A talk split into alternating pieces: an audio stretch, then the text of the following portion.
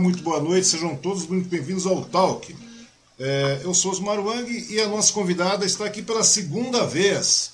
Né? Ela é nascida em Suzano, ela é nascida em Guarulhos, né? mas reside em Suzano desde seus dois anos. Ela é pastora há nove anos e também é coach em liderança e relacionamentos. E mantém uma ONG que prioriza o atendimento às pessoas que vivem nas ruas em estado de vulnerabilidade. Hoje eu converso novamente com Cláudia Cristiana da Silva. Seja muito bem-vinda, Cláudia. Como vai você? Tudo bem? Boa noite, Wang. Boa noite a todos. Tudo bem, graças a Deus. Oh, muito obrigado pela sua disponibilidade, pelo seu tempo, né, de, de, estar aqui conosco de novo. Nós ficamos, nossa primeira conversa foi muito boa, né, teve bastante repercussão com relação à questão da, da, da questão da, da questão da obesidade, né, aquela coisa toda que nós começamos nesse assunto, né, e daí acabamos escambando para uma outra parte, que era a parte sobre é, nós íamos falar sobre cirurgia bariátrica e tudo mais também, né? Que não vamos deixar de falar, porém a nossa conversa acabou descambando para um outro lado, né? É, com relação à questão de você ser pastora, né? É, e também com relação à questão da homossexualidade, né? Foi um, um, ponto que você tocou e é um ponto que acabou repercutindo muito, né? E é um assunto que acho que é, como a gente começou, é, chegou a conversar, acho que é uma coisa que compensa a gente chegar e questionar, porque é um problema que, como você falou, né? É uma coisa bastante complicada que acontece em muitas famílias, em muitas residências, muitos lares aí, e a gente vê esse problema acontecendo de uma maneira bastante complicada, né? E eu acho que é bastante interessante a gente poder falar a respeito disso. Exato, é a sociedade e os seus preconceitos, os seus preconceitos, né? Uhum. Então, é um tema um tanto polêmico, mas eu acredito que o que está faltando, na verdade, é amor.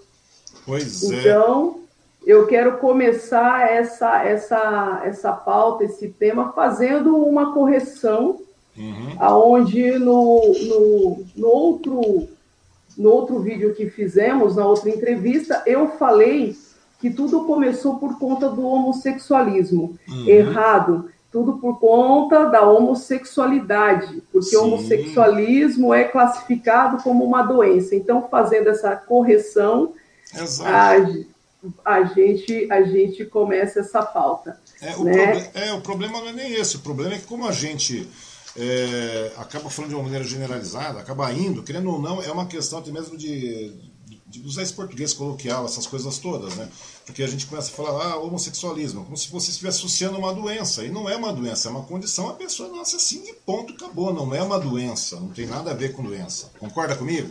Verdade. Foi o que foi o que nós foi o que eu disse na outra entrevista com você. Uhum. É, eu disse exatamente isso é, as pessoas são assim.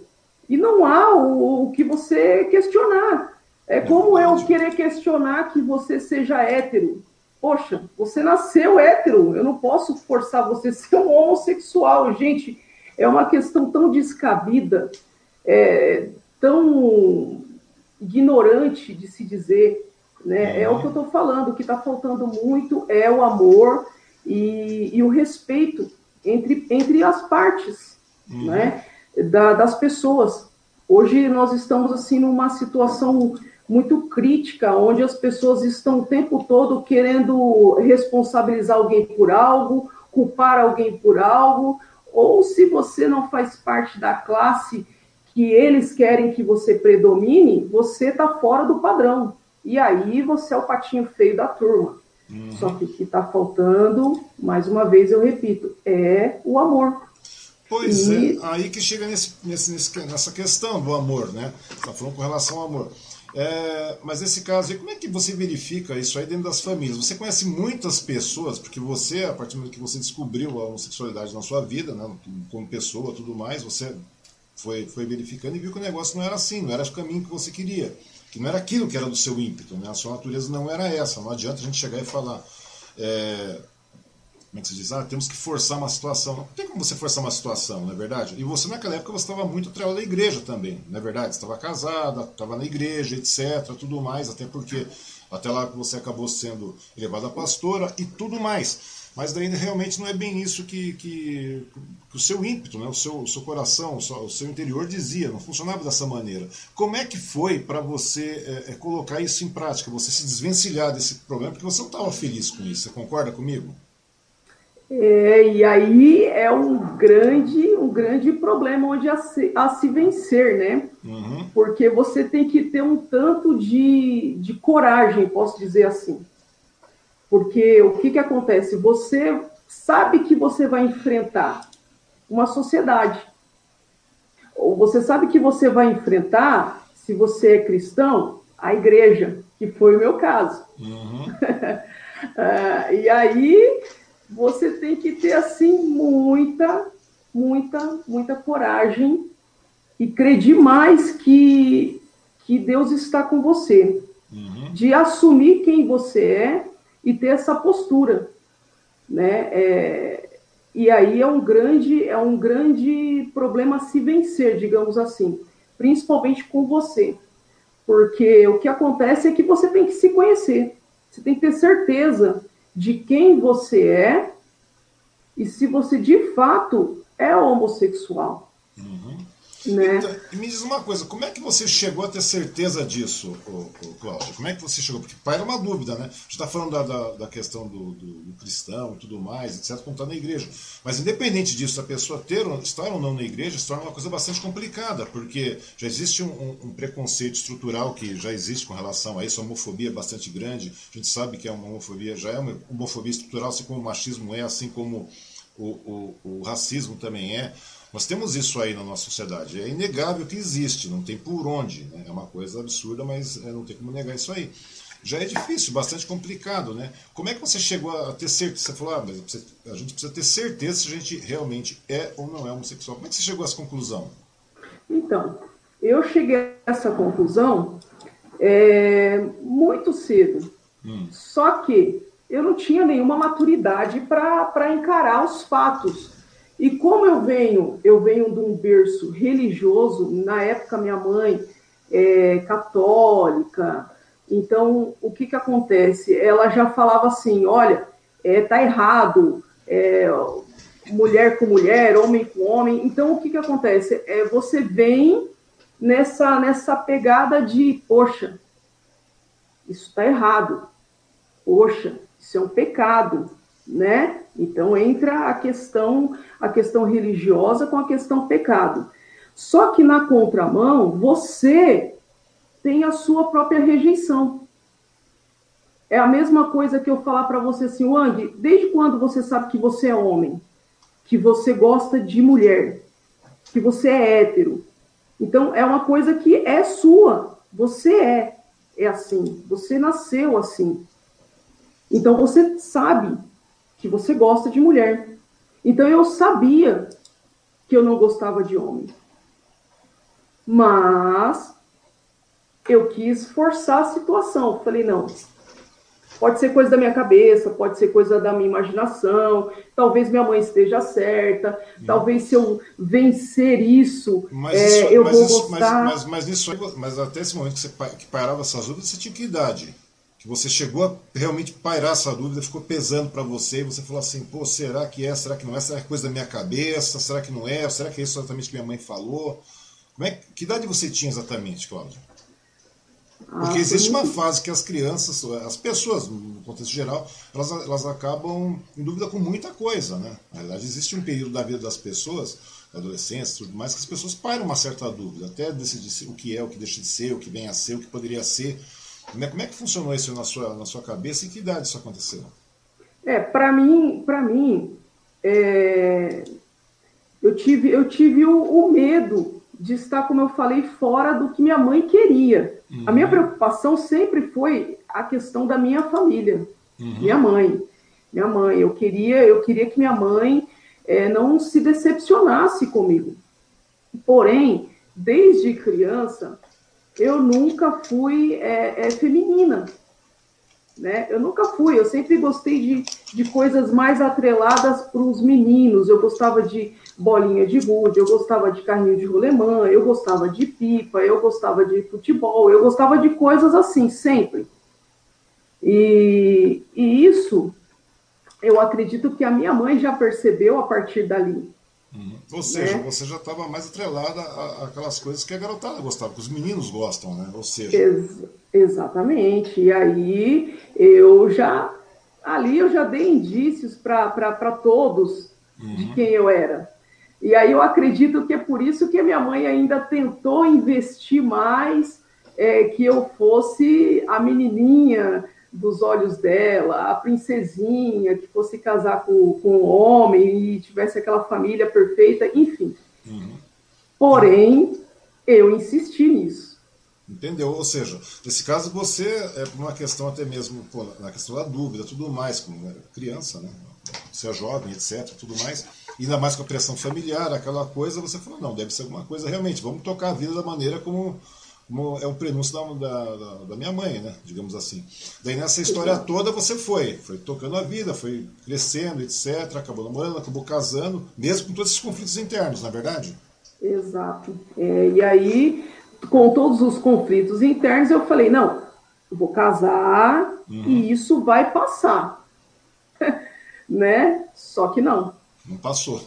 Não, não passou. Daí não tem como. não tem bem. como você, não tem como você deixar de ser você. Não, é por isso mesmo. E né? como, é que, como é que era a questão de você viver esse conflito todo santo dia? Porque afinal você, já, você casou, você teve filha, né? Você tem, você tem uma filha, não é isso? Sim, eu tenho uma filha de 18 anos. Uhum. Exato.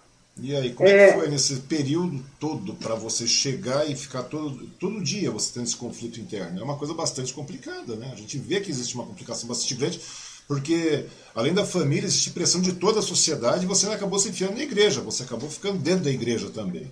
Não é verdade? Porque a sua família tem, tem um, um, uma alçada é, cristã evangélica, alguma coisa assim, não é isso que você falou? Na... Não, a minha mãe, a minha mãe era católica. Uhum né? Na verdade, a, a igreja cristã, ela aconteceu por mim. Ah, por você? Por mim, exatamente, por mim. Hum. Foi, eu, foi eu que me converti primeiro e, e aí, consequentemente, todos vieram, né? Todos vieram e todos são cristãos hoje. Uhum. Mas tudo começou através de mim. E, e eu, eu dou graças a Deus por isso, porque o próprio Deus me, me tirou dessa situação. Eu vejo, eu vejo as coisas dessa forma. Não foi a igreja, foi Deus. É, dos meus conflitos internos, como você falou, como que eu resolvi isso? Eu resolvi isso orando muito. Eu orei muito, eu pedia muito a direção de Deus, eu pedia muito. Na verdade, eu pedia para que Deus me fizesse hétero. Ou seja, então, será, ou seja, nesse caso aí, talvez, digamos assim, talvez você acabou indo para a igreja para tentar solucionar esse, entre aspas, problema que você tinha, que você achava ter, não é isso?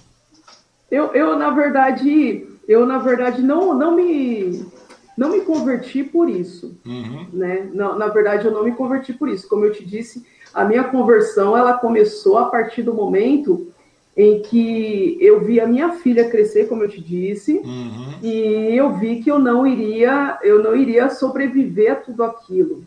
Então ali eu fiz um voto com Deus e aí para honrar a minha palavra, porque eu sou assim, eu, uhum. eu tenho palavra e eu honro a minha palavra. E eu honrei a minha palavra e foi aí que começou a minha conversão Pois é, vamos só explicar para o pessoal aí que está chegando, tem bastante gente chegando na nossa, nossa transmissão, e muitas pessoas aí não sabem, né, é que, na realidade, na nossa primeira conversa, né, o, Cláudia, você havia falado, né, que realmente você estava, é, devido a todos esses problemas, tal, de ordem, porque chega a ser um problema psicológico, concorda comigo? Não tem por onde, sim, começa a atacar de uma sim. maneira bastante psicológica.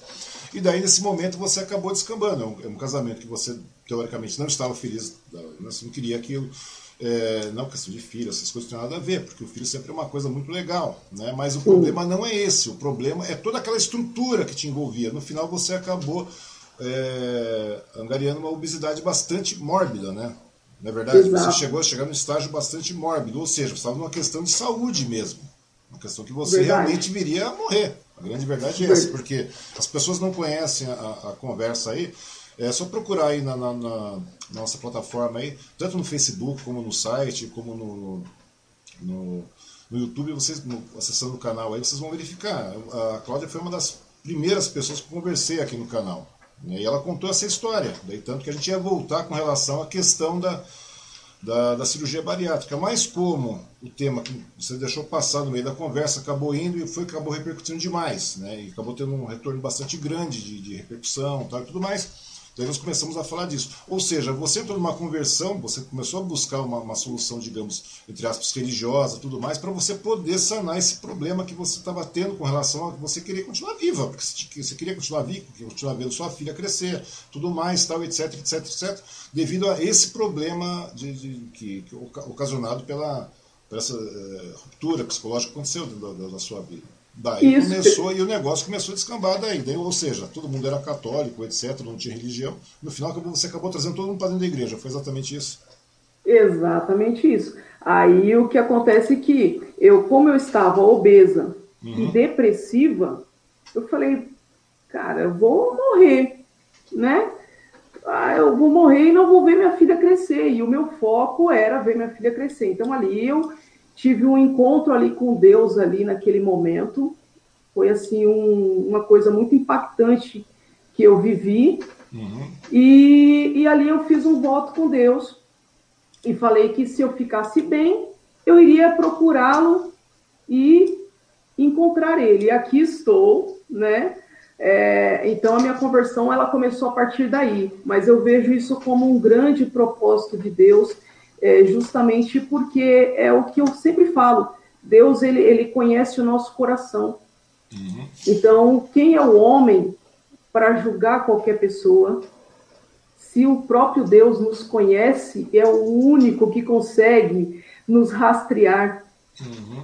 verdadeiramente. Então, ele sabia que ali não tinha uma, uma, uma maldade minha de, poxa, casei porque eu tô de sacanagem. Não eu, casei porque eu estou usando uma situação. Não, não foi isso. Uhum. E, é, me, e me eu... conta uma coisa, já que você falou, você acabou levando todo mundo para a igreja, correto? Isso. Você trouxe, levou toda a família para a igreja tal. E depois chegou naquele determinado momento, você chegou e falou assim: olha, não é isso mesmo sabe? Não dá, não dá. Você chegou, como você falou, orei muito, tal, entrei bastante reflexão, tudo mais, e chegou um determinado momento que você falou, não é isso. E aí, como é que foi para você chegar e apresentar isso para a família, essa situação, falar, olha, não dá, marido, tudo mais, você chegou, você acabou, obviamente, você separou, né?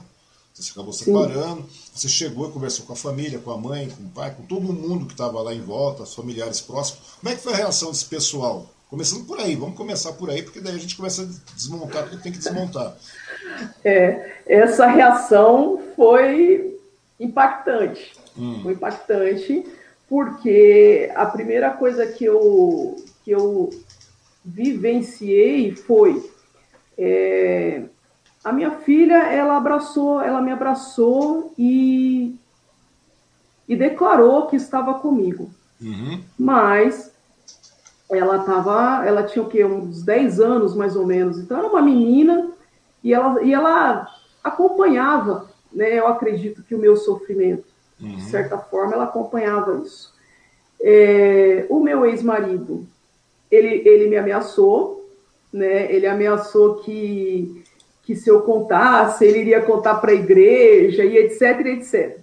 E eu mesmo e ele, falei, ele, não... E ele veio também na, na, questão da igreja também? Você o conheceu dentro da igreja, essas coisas? Ou não? É, então, ele, ele era católico, né?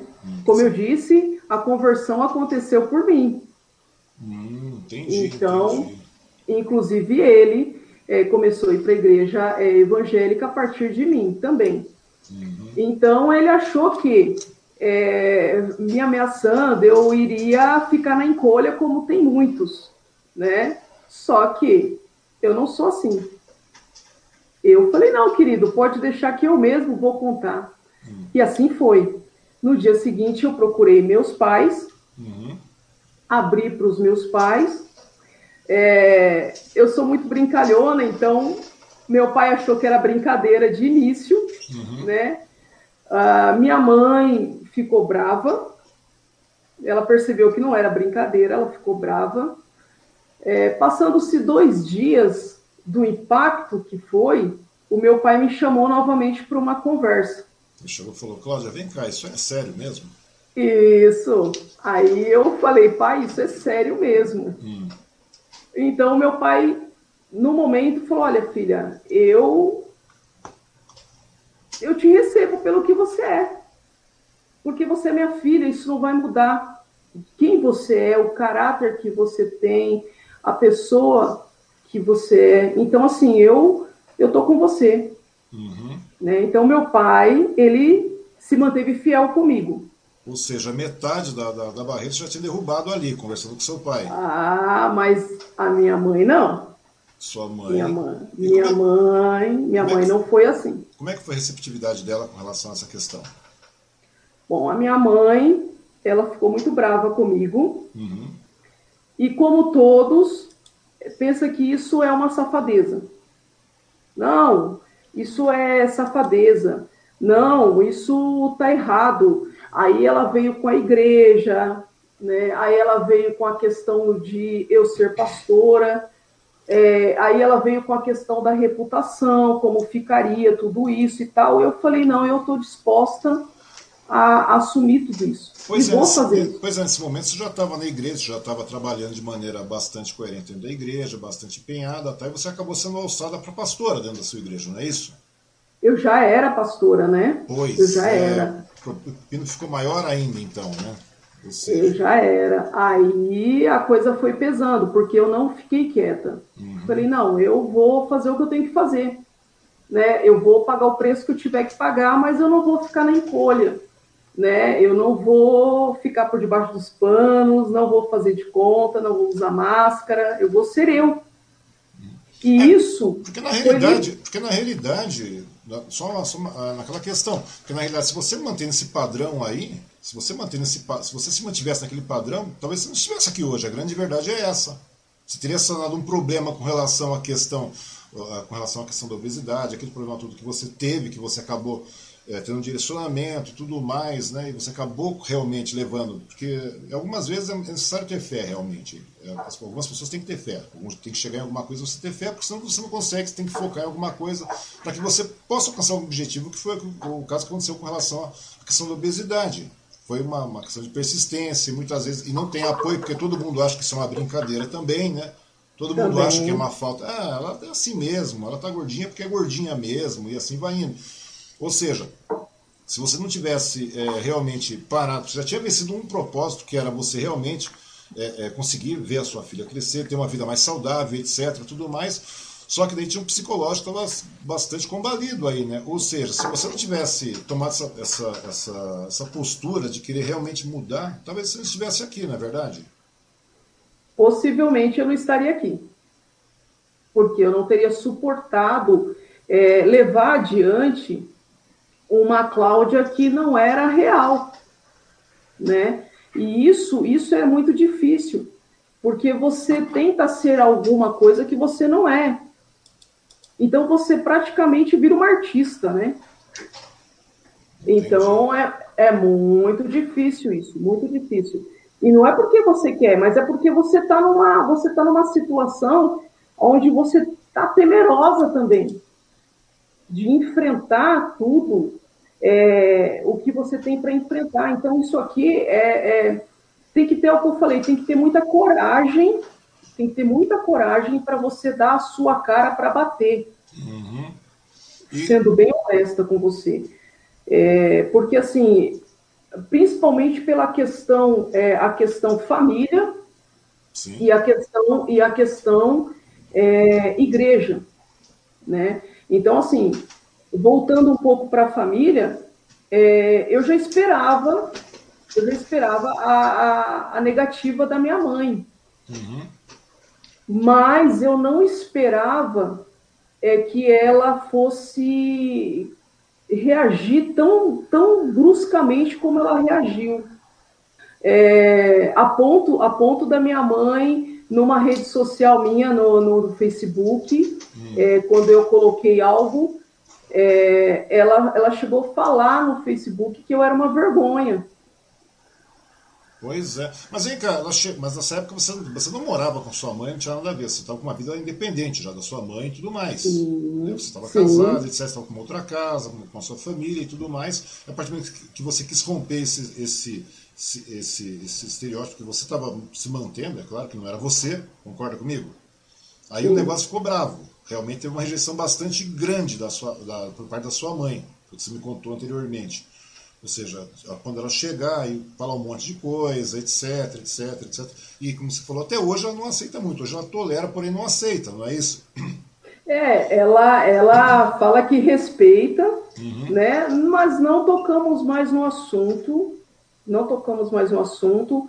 É, eu também entendo, eu entendo a parte da minha mãe, uhum. e eu quero falar um pouco sobre isso também, é, porque eu acredito que para uma mãe que idealizou a, uma filhinha, né? Minha mãe chegou a falar para mim assim, olha, eu fiz três filhas, né? Eu não é. fiz um homem, eu não fiz um homem. Então, eu, eu entendo a parte da minha mãe. E eu falei para ela, falei, não, mãe, mas está tudo bem, porque eu, em momento algum, estou rejeitando ser mulher. Uhum. Né? Eu, eu não estou rejeitando. Eu quero somente viver minha vida de uma maneira feliz, na é verdade. Então, você é um negócio bastante recorrente, Cláudia. É, tem bastante pessoas na nossa live aqui, inclusive está chegando os comentários. É, da Be, é, Beatriz Medina, parabéns pela abordagem do tema.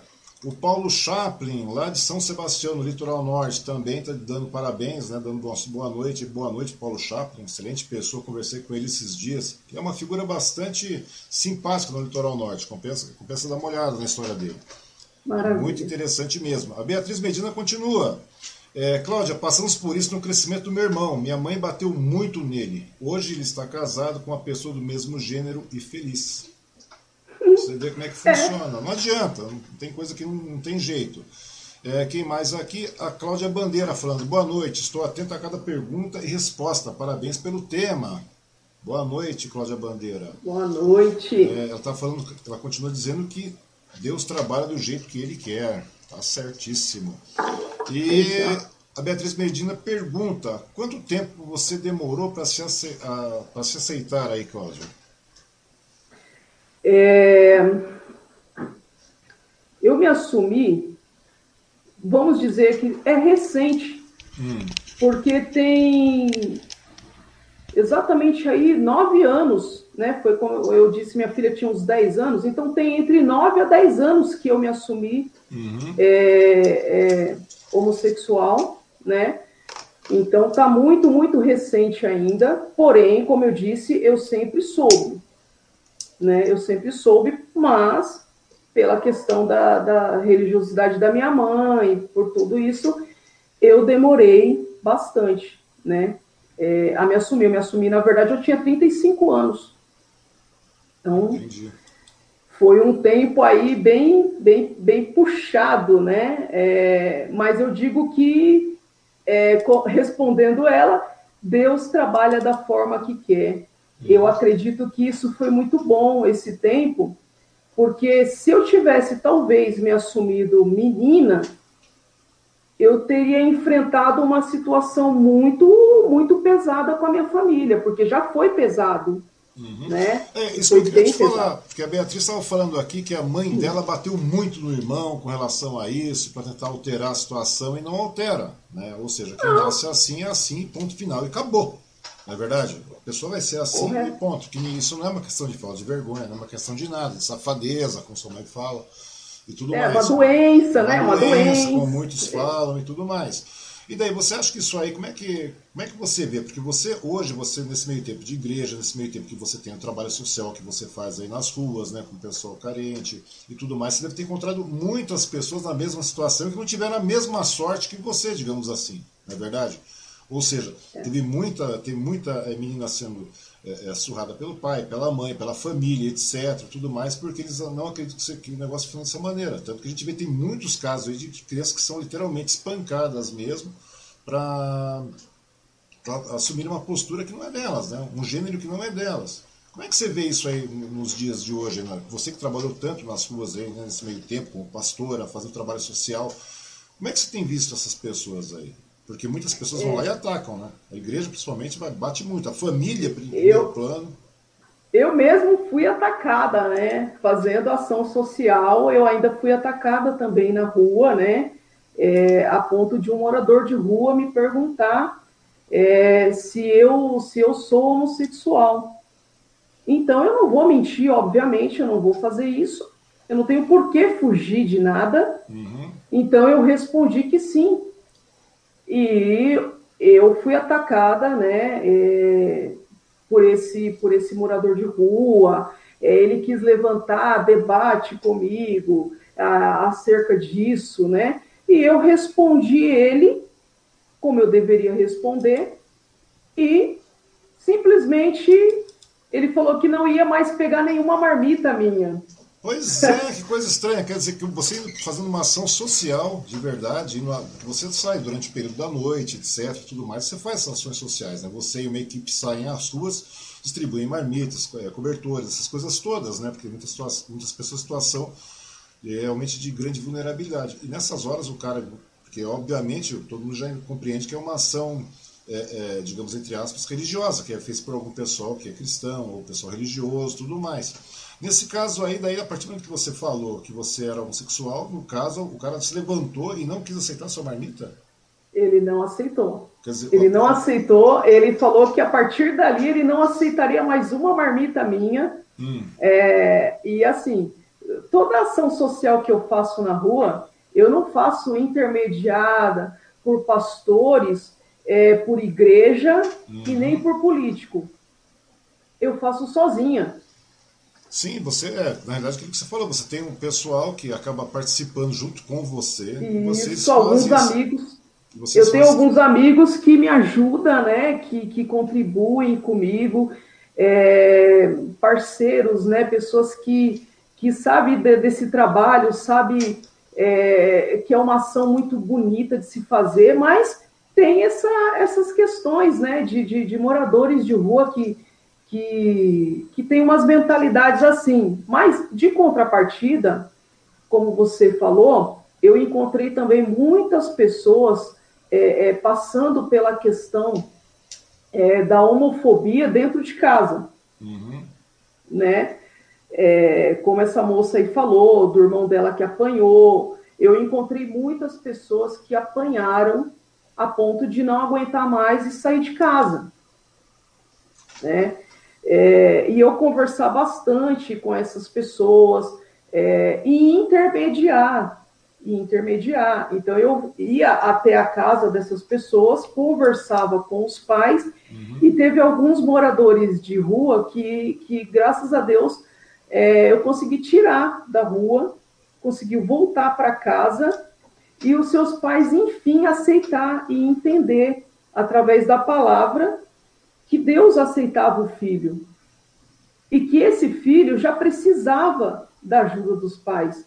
E essa, essa é a minha grande, é a, é a minha grande luta, né? É fazer com que as famílias entendam que o que é é e não vai ter como mudar isso. É um fato. Uhum. Não é uma escolha, não é uma opção, porque você concorda comigo que ninguém vai escolher ser é, é, criticado. Na realidade, isso é uma ninguém... condição. A pessoa nasce assim e ponto, acabou. Não tem ninguém... outro, não tem outra, é... não tem outro assunto para se discutir. Na realidade, você tem que realmente aceitar e, e, tratar da melhor maneira possível, né? Porque na realidade as pessoas, as pessoas hoje, é, se me perdoa, mas acredito que seja isso Muitas pessoas hoje ficam presas a esses dogmas, essa, esse, esse, machismo estrutural, esse, essa homofobia estrutural que existe, aquela coisa toda, que acha que masculinidade tem que vir em primeiro plano, se nasceu homem é homem, se mulher é mulher, a gente precisa de muito, precisa chegar. Você pode ver a, a, a ministra aí, a Damares, falando, ah, o menininho veste azul, menina veste rosa, princesa, príncipezinho, porra, meu, que conversa mais sem pé nem cabeça. O problema não é esse, entendeu? É claro que existe uma padronagem social, digamos assim, mas, na, quer dizer, o meio não, não, tem validade da impressão, sabe? Aquele que está no centro não tem, não, tem, não tem autonomia, ele deixa de ser alguma coisa, ele perde alguma coisa por isso. Ele, ele, é, ele, é, ele tem que ser menosprezado, talvez, ele passa a minoria. Não, não é minoria, ele faz parte de um conjunto. Você concorda comigo? E tem que ser tratado é, como atual. O, o, o, mais interessante é que a ministra aí, ela, ela falou que menina veste rosa e menino veste azul. Eu só não entendo por que, que ela estava de azul, né, nas entrevistas, né? Eu não consigo compreender, assim, o, o que ela estava falando, então, né? Pois então, é, ela, já, ela mesma já ficou fora do que ela estava falando, pois né? Pois é, eu tô de rosa aqui hoje, que coisa fantástica, né? Pra você ter uma ideia. Bom, mas agradecer todo mundo que está participando, que tem bastante gente participando aqui na nossa transmissão. Gente, eu acho feliz. muito legal. Eu nem olhei o YouTube ainda, para falar a verdade. E também quero agradecer as pessoas aí, né, que estão, como te falei, que estão participando, e também né, agradecer as pessoas que estão nos assistindo, as pessoas que vão nos assistir, né, e os que vão né, compartilhar, pedir para que vocês compartilhem esse vídeo, que curtam esse vídeo, que se inscrevam no canal aí, que a gente, para mudar de, de, plataforma, a gente precisa ter um número de likes interessantes, de curtidas na página, inscrições na página, isso funciona muito bem, e a gente começa a alcançar mais pessoas, né? E também agradecer as pessoas aí que né, participam ativamente, sendo nossos patrocinadores. As pessoas que quiserem patrocinar, ajudar, colaborar, se você gosta do tal, que é bastante simples. Clica aí, aponte sua câmera para o QR Code aí, vai lá, faz sua contribuição no PagSeguro. Nós temos nosso Apoia-se também, nós temos o nosso Pix. E se você quiser ser um dos patrocinadores oficiais do Talk aí, que tem o seu logotipo aí na parte superior, aqui em cima, do outro lado ali, a gente sempre erra entendeu? Quiser, quiser ficar na parte superior aí, é muito fácil. Né? Você vai lá, manda uma mensagem inbox pra gente aí, a gente faz um, um acordo, coloca o seu conteúdo aí, não tem problema nenhum, é muito baratinho, é muito prático, que é pra gente poder manter as despesas da, da estrutura. Parece que não, o, o Cláudio, mas você é a 53 conversa nós estamos tendo é. aqui. É muito legal é, isso, né? É, é, sensacional e eu fico muito feliz do, do pessoal estar tá aqui, estar tá tá participando. É, porque assim, eu peço que o pessoal realmente compartilhe, porque são vidas, são famílias, são, são situações que muitos estão aprisionados em, em, em cadeias, na, na, na, minha opinião, é, de turbilhões de, de medo, de conflitos, de, de, de culpa, até culpa porque você se sente até culpado por ser homossexual. Você é chega a um ponto que você se sente tão, tão fora da, da casinha, do, do padrão, que você começa a falar: caramba, então eu sou culpada disso. Será que eu sou culpada? Eu me sentia culpada de achar mulher, de gostar de mulher, uhum. né? Então eu acredito que tem muitas pessoas assim e, Interessante é dizer... isso, né? Interessante é isso, como você falou. Você chega a sentir culpa de ser o que você é. Exato. E eu quero dizer para essas pessoas que você não está só. Você não é o único, não é a única a se sentir assim. Mas eu quero te encorajar a, a ser você. A, a entrar na, no que você é, e não num personagem criado por alguém ou pela sociedade porque verdadeiramente eu me senti livre quando eu de fato assumi isso para minha família, eu assumi isso para a igreja, eu assumi isso para a sociedade. Isso foi libertador. Isso me trouxe assim, sabe, um, uma felicidade que eu não tinha. Por quê? Porque eu estava dentro de um personagem. E esse personagem me trouxe grandes problemas. Quais? Problemas de saúde, depressão, obesidade, né? Então, assim, eu seja, não aconselho. Você, literalmente você quase morreu nesse primeiro estágio, né? Exato. Então, eu não aconselho que as pessoas que as pessoas continuem é, é, agradando a todos e deixando de ser elas. Porque você não é culpado por você ter nascido assim. Você não é culpado. Assim como, como um hétero não é culpado de ser um hétero. Gente, isso é uma coisa tão ignorante. Isso e é ignorante. É, é desleal você querer colocar uma pessoa dentro de uma caixinha a qual você criou, por você não ter é, é, estrutura de entender que o outro é diferente de você. Então, eu acho que o que está faltando é o que eu estou falando, é amor para que você entenda que a outra pessoa é diferente de você e tá tudo bem. Uhum. Me Acabou. Conta uma, me conta uma coisa. Nesse momento você já era pastora, você já estava casada, você estava separando, colocou isso para sua família, para seu marido na época tal. É, já tinha conversado com sua filha, sua filha te apoiou plenamente, né? Tanto que ela está aí hoje com você, está te ajudando nessa live também, né? Exato. Né? E o que acontece nesse ponto? Como é que foi dentro da igreja, principalmente? Porque você já tinha um cargo legal dentro da igreja, digamos assim. Você já tinha um cargo de respeito, né? Você já estava numa autonomia bastante. Você tinha uma autonomia bastante grande dentro da igreja. Como é que foi quando você chegou lá e falou: Pronto, eu sou homossexual e daí? As reticências, como é que funcionaram dentro da igreja nesse momento? É, o que, que a igreja faz? A igreja convencional, ela trata essa questão, né, é, como uma doença, né? Ou se você não é doente, você está endemoniado. Então você precisa de uma libertação, né? Só que o que está faltando é a igreja é, se liberta da religiosidade deles. Pois é, isso é um ponto interessantíssimo. Tem uma diferença entre religiosidade e tal, entre o amor cristão e a religiosidade. Exatamente. Eu quero entrar agora. Eu, eu, eu, quero entrar agora nessa questão mesmo, porque olha só. É, usando a palavra de Deus, porque assim, o pessoal usa muito a questão é, do Antigo Testamento. Daí eu quero falar uma coisa. Sim, o Antigo Testamento fala contra, sim. Porém, o que Jesus veio fazer? Se não amar a todos. Pois é. E, eu, e a Bíblia, e a Bíblia me diz, a Bíblia me diz que o Senhor não faz acepção de pessoas. Pois é, mas, a Bíblia me mas, diz. Mas eu acho que desse ponto aí também, as pessoas usam a, os pastores, no geral, nessas, nessas igrejas tradicionais, que mantêm aquele, aquele ciclo é, tradicional da religiosidade, que são apregoadas, presas à religiosidade, elas se, elas se mantêm muito em cima daquele antigo Velho Testamento. A grande verdade é essa. Porque se for para se prender o Antigo e Velho Testamento, teoricamente falando, então a gente tinha que você tem que é, é, é, exaltar um pessoal do Estado Islâmico, por exemplo, que eles estão apregoados ao Velho Testamento. Concorda comigo? Onde tudo era na base do olho por olho, dente por dente. Ou seja, era aquela coisa meio terrível, né? Que na realidade você lembra que não tinha meio termo, não tinha muito amor naquela época. Você tinha muita chacina, muita morte, muito isso. Era próprio Deus mesmo, não sei o que estou falando, está na Bíblia, não é verdade? É, o, que eu, o, que o, que eu, o que eu acho, o que eu acho é que, na verdade, assim, o que Cristo nos ensina, porque ser cristão é ser amor. Então, Cristo nos ensina a amar. Então, vamos lá, vamos um pouquinho a Bíblia.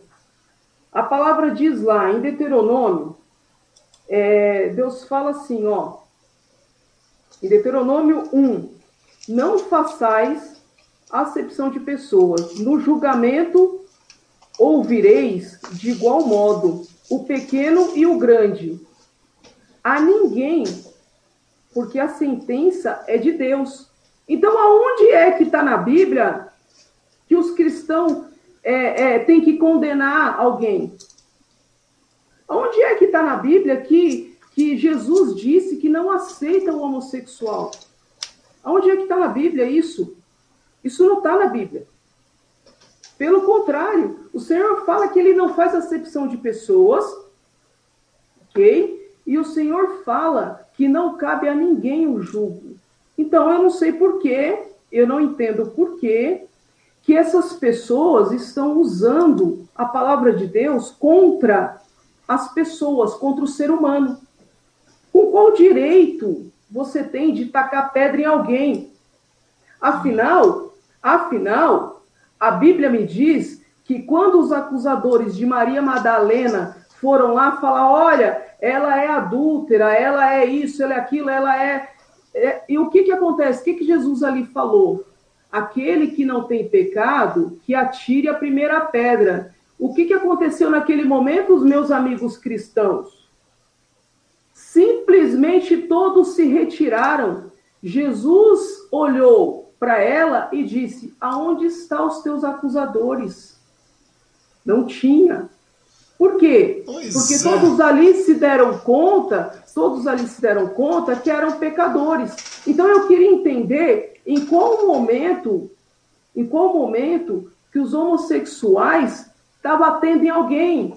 Não, pois é, pois é, mas vamos conversar da seguinte maneira também, para você ver que tudo fica meio dúbio né, na questão disso aí. É. A gente percebe que existe uma, uma no, no, Antigo Testamento, como você mesmo falou, tal, não tem acepção, etc, tudo mais, mas ao mesmo tempo também ele fala, é, é, existem várias passagens aí que existem várias contradições né, em cima desse tema no Antigo Testamento. No Novo Testamento, não. No Novo Testamento é aquela velha coisa de tudo, de ser, é, é ser regrado a questão do amor, na é verdade. Quando você falou a questão da Maria Madalena, ah, não atira, quem não tiver pecado que atire a primeira pedra, etc, tal, ninguém atirou pedra. Ela, daí ele pegou em Maria Madalena, levantou Maria Madalena e falou assim: vai e não peca mais, não é verdade? Exato. Aí fica na dubiedade. O que, que vem a ser a questão desse pecado que eles falam? É, eles eles estavam falando em adultério, né? Uhum. Ou seja, ela tinha saído com vários homens ali, não é isso? Agora, dentre aqueles homens, ali estavam eles, os que acusavam. Sim. Então eu pergunto, aí eu pergunto agora, o que que a igreja, ou a, eu não digo nem a igreja, mas essas pessoas que querem acusar e jogar fora os homossexuais como se eles não tivessem direito a nada. Com qual direito você tem de julgar alguém se o próprio Deus disse que não te cabe o jugo?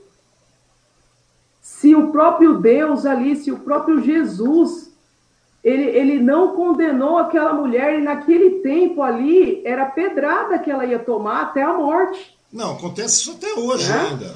Em vários então, países acontece esse tipo de coisa. As pessoas são realmente flageladas dessa forma, eles levam pedradas e pedradas mesmo. Isso acontece de, de monte. Existem vários filmes aí que mostram isso aí, inclusive de, de maneira é, é, com relação ao adultério, com relação a qualquer coisa. Né? Igreja católica mesmo, queimou gente adoidado. Né? Todo mundo, Verdade. qualquer coisa, homossexual ia para o fogo, é, é, é, é, tudo aquilo que saía daquele estereótipo de bruxas e tudo mais iam para o fogo. Ou seja, religião realmente acabou pegando muito. As pessoas, eu acho que acabam se, acabam se pregando, é, se apregoando demais em, religião e, e, acabam esquecendo do mandamento que é bastante básico. Não tem nada a ver com religiosidade isso, né? É o fato de Exato. você gostar, de, gostar dos outros, gostar do seu próximo como você gosta de, de você mesmo. Ou seja, a gente e... procura tratar todo mundo bem para ser bem tratado.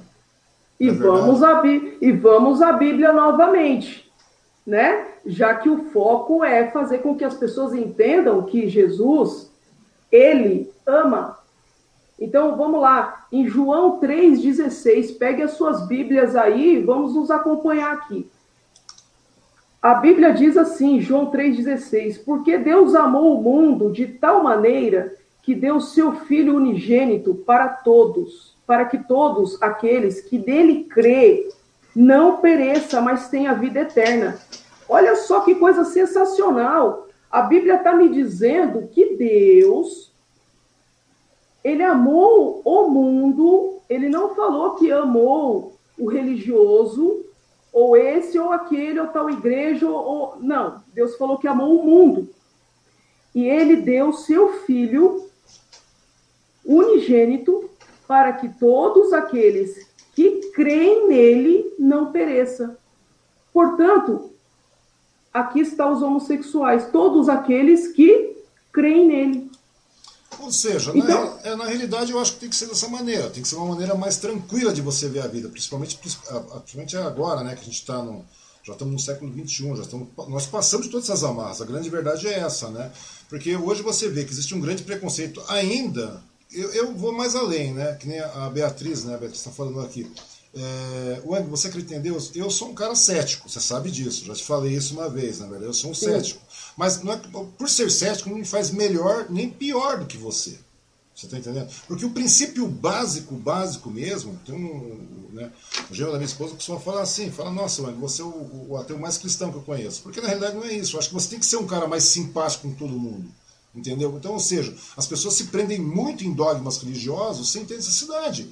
Porque se você for ver, eu vou mais além ainda, né? Eu acho que as pessoas é, é, se crivam porque a, a, história é cíclica, né? É que a gente, é, a bola da vez, por enquanto, é, é, isso aqui. Se cair um asteroide aqui, acaba tudo, zero, não tem nada, literalmente nada. Começamos de novo, a gente não consegue tomar um único vírus, né? Por exemplo, aqui. Você imagina se cair um asteroide, né? Não vai ter Exato. nada que vai resolver. Nós vamos zerar para o zero absoluto, literalmente, começar de novo. A evolução vai, vai se fazer, vai se fazer acontecer. Mas o problema não é esse. O problema maior é a gente conseguir. É, é, a gente acaba vendo as pessoas que, que acabam se é, é segurando em cima de em cima de uma religiosidade, como se pudessem ter uma autonomia maior sobre as demais pessoas, o que não é isso. Você concorda comigo? Eu Aquela... concordo. Eu fosse... concordo com isso. Eu concordo com isso, porque o que acontece? Eu vejo muito hoje ah, as pessoas quererem defender-se, defender-se da sua ignorância é, com a Bíblia na mão, como se isso fosse uma arma. Gente, a Bíblia não é uma arma. A Bíblia, o Senhor nos deu para entender e amar. Então, a Bíblia diz que nós não temos o direito de julgar ninguém, somente a ele cabe o julgo. Então, por que que, por que, que todos querem se armar com a Bíblia na mão? Não, pois é, Sabe, como, como, como, é, principalmente no tema, em cima do moralismo, né? De um puta de um falso moralismo. Essa é a grande verdade. A grande verdade é, é essa. Eu acho. É, é, o que acontece? A pessoa ela quer trazer, ela quer trazer a sua caixinha fechada e colocar a pessoa ali dentro e fazer com que ela siga o que ela quer. Só que, poxa, todo, todos, todos, Deus amou a todos. Eu acabei de ler aqui, entendeu? É, em Lucas 6,37, Deus diz assim: ó, não julgueis e não sereis julgados, não condeneis e não serei condenados. Perdoai e sereis perdoado. Veja bem o que Deus está falando. Ele está falando: olha, eu não te dei o direito de você julgar ninguém. Quem é? Quem é que tem o direito de fazer isso?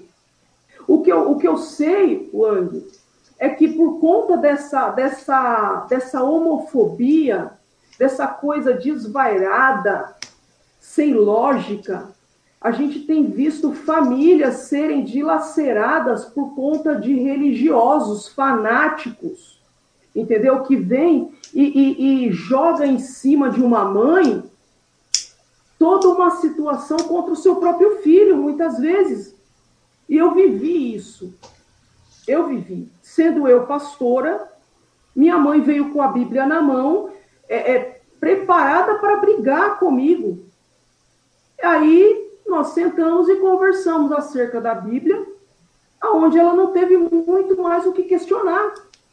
Uhum. Porque como que você vai questionar, entendeu? A Bíblia, o que está escrito, o que Jesus veio fazer? Mas você não acha que a questão da religiosidade excessiva que acontece por aí, nesses lares e tudo mais, inclusive hoje, você vê que a religiosidade está batendo em cima da política, está batendo em cima de um monte de coisa. Tem bancada, temos bancada religiosa, bancada evangélica, nós temos um monte de bancadas por aí, nós temos um monte de coisas. Você não acha que essa, essa religiosidade excessiva não advém também a falta da, da, da, da, lógica da questão da falta da cultura, de aprendizado, de uma educação mais dinâmica, de uma, de uma sociedade mais correta, mais justa, digamos assim, com menos desigualdade social, onde as pessoas precisam. Porque hoje, tipo, a, a, parece que agora aconteceu dessa maneira.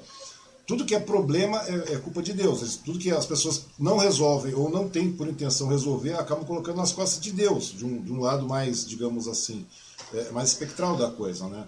Ou seja, ah, isso é com Deus, é coisa de Deus, Deus não quer, Deus. Sabe que muitas vezes ah, essa religiosidade toda que, que, que apregoa, porque as pessoas acabam recorrendo muitas vezes à igreja, etc., acabam caindo nessa, nessa falácia toda de, de, de, de, desse preconceito enorme que eles julgam com falso moralismo e tudo mais, devido à questão de.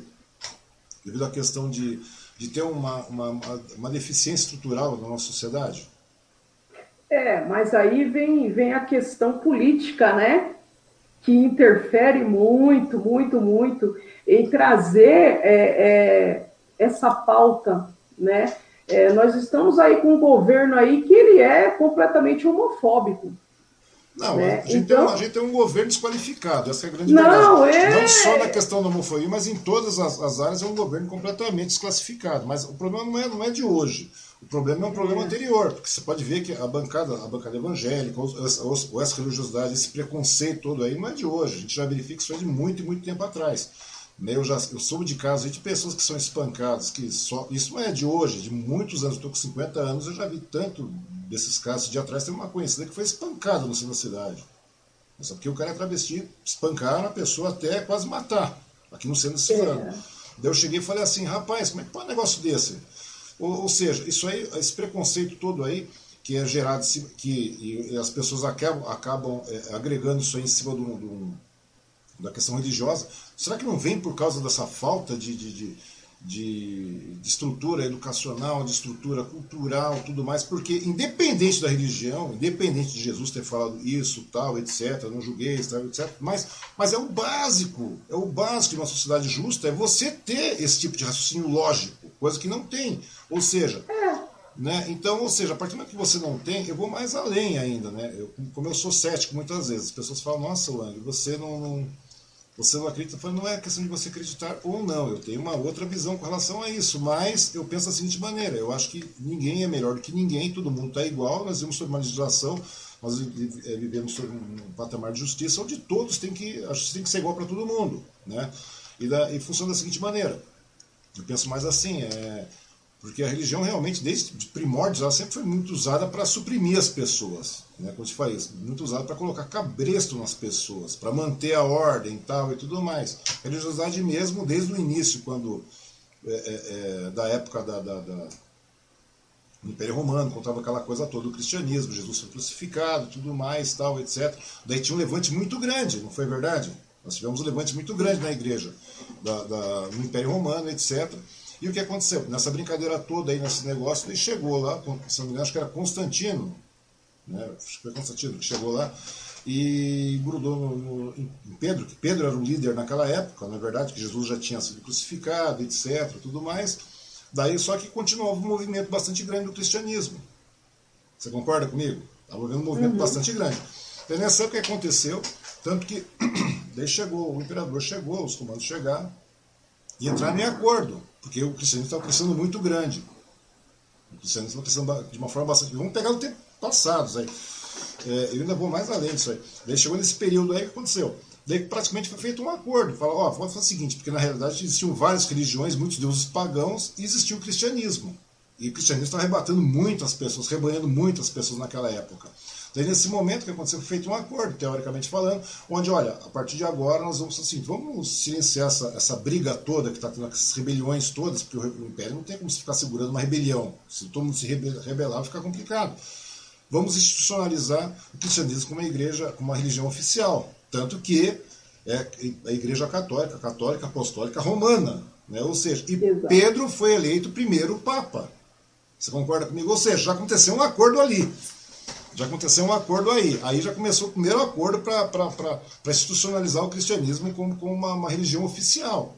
Ou seja, daí nesse meio tempo, para quê? Na realidade foi feito para usar uma, uma, um breque de demanda ali, porque o negócio estava ficando bastante grande lá. Na é verdade, estava ficando bem controlado. Então daí aconteceu isso.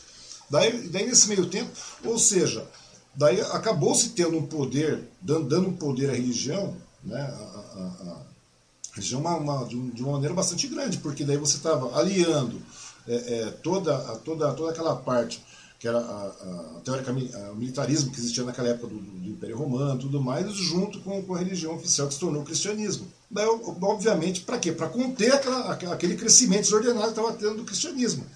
Daqui a pouco está melhor entrar num acordo do que acontecer isso aí. E assim aconteceu com, com, com Pedro, com Pedro se tornando o primeiro Papa. E aí foi indo. Tanto que existe a Basílica de, de Pedro lá em Roma lá e tudo mais. E daí acontece. Só que nessa brincadeira toda aí, você vê que a religião foi feita, foi, começou a ser moldada dessa maneira. E hoje, porque o ser humano também evolui, o ser humano cresce, o ser humano vai tendo tecnologia, o ser humano tem um nível de pensamento, mais de pensamento mais aberta. E nesse caso aí, mais livre, digamos assim, né? tendo um, um, um pensamento mais livre e tudo mais. E nessa, nessa história do, de ter um pensamento mais livre, obviamente você chega, você passa por, porque já, já, tá, já, já saímos do, do, do, Velho Testamento, nessa época da negociação de Pedro com, com, com, com, o Romano, daí o negócio mudou, nós já estamos falando de Jesus, ou seja, de um crescimento mais aprimorado no amor e tudo mais. Só que mesmo assim você vê que esse tipo de coisa continua sendo usado para arrematar, para segurar, regimentar as pessoas e cabrestar as pessoas, né?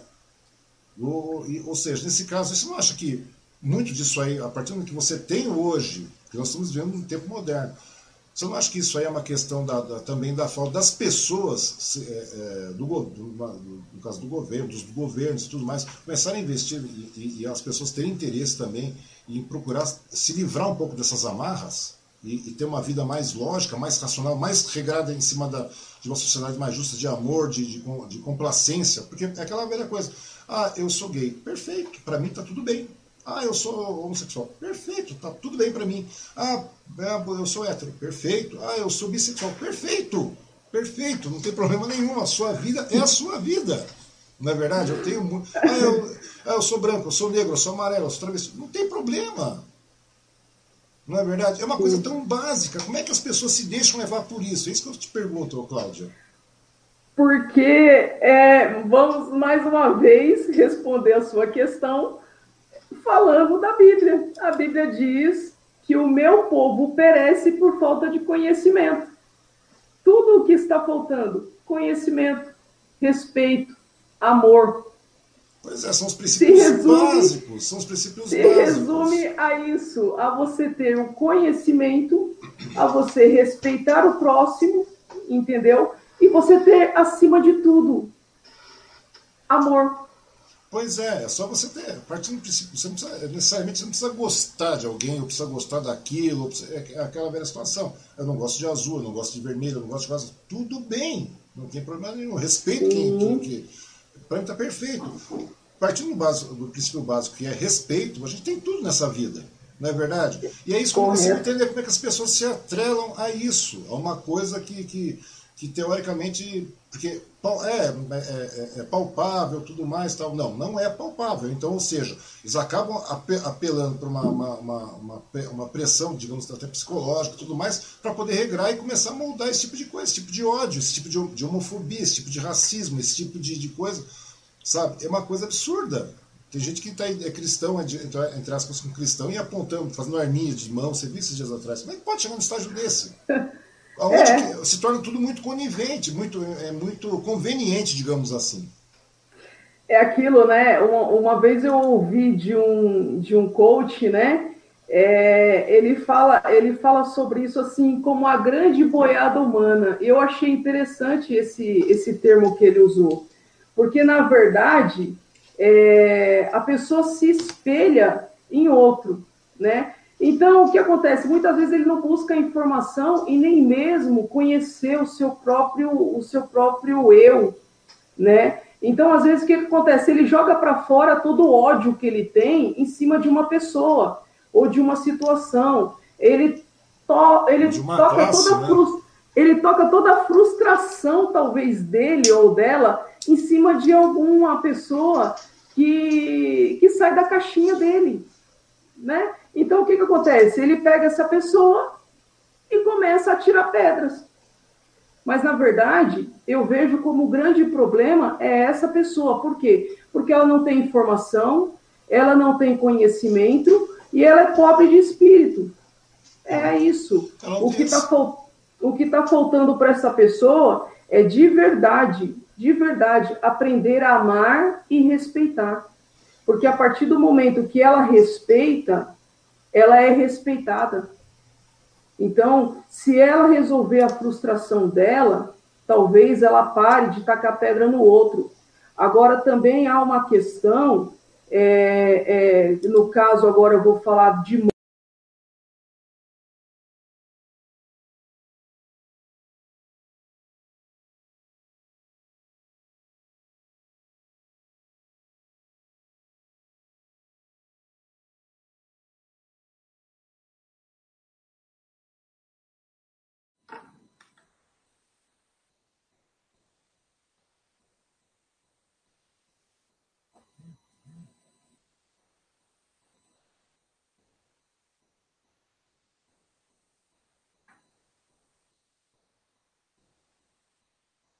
É, né?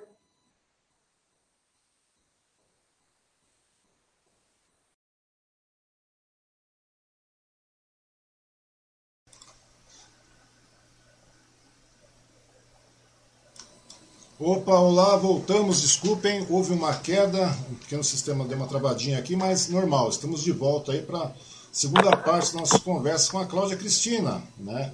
Ela está levando a, a, a pauta de que é a questão do homossexualismo, da homossexualidade no caso, né? E com relação à família e também à igreja, né? Geralmente a religiosidade, não a igreja em si, mas a religiosidade.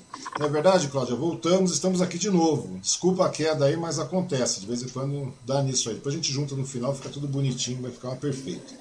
Maravilha, tá exatamente isso o que você falou, tá perfeito. É, a questão não é a igreja, é a religiosidade. Exatamente, né? não é a igreja. O problema está na religiosidade, né? E como é que a gente faz para combater isso? É, meu amigo, só, só orando muito, porque o ser humano, o ser humano é algo muito complexo, essa é a verdade, uhum. né? É, por isso que a gente trata a, a questão muito voltada para a família. E é por isso que eu vou muito, eu vou muito em cima da família. É, eu, eu acredito que nós não temos que provar nada para ninguém, mas fazer com que as pessoas se conscientizem é, em amar uns aos outros. Eu acho que é só isso que o que precisa. É, na questão, por exemplo, família, é, tratando esse caso, como a gente ouviu a, acho que é Beatriz falando, né, que a mãe dela é, é, bateu no irmão e tal. É, eu não apanhei, claro, uhum. né, eu já tinha minha vida e etc. Mas foi muito complicado, porque eu ouvi palavras duríssimas da minha mãe que eu não estava preparada naquele momento para ouvir. Uhum. Então eu sofri bastante essa questão, é... e é por isso que eu falo. É... eu bati muito em cima do amor. E eu, graças a Deus, tive o meu pai como um grande aliado.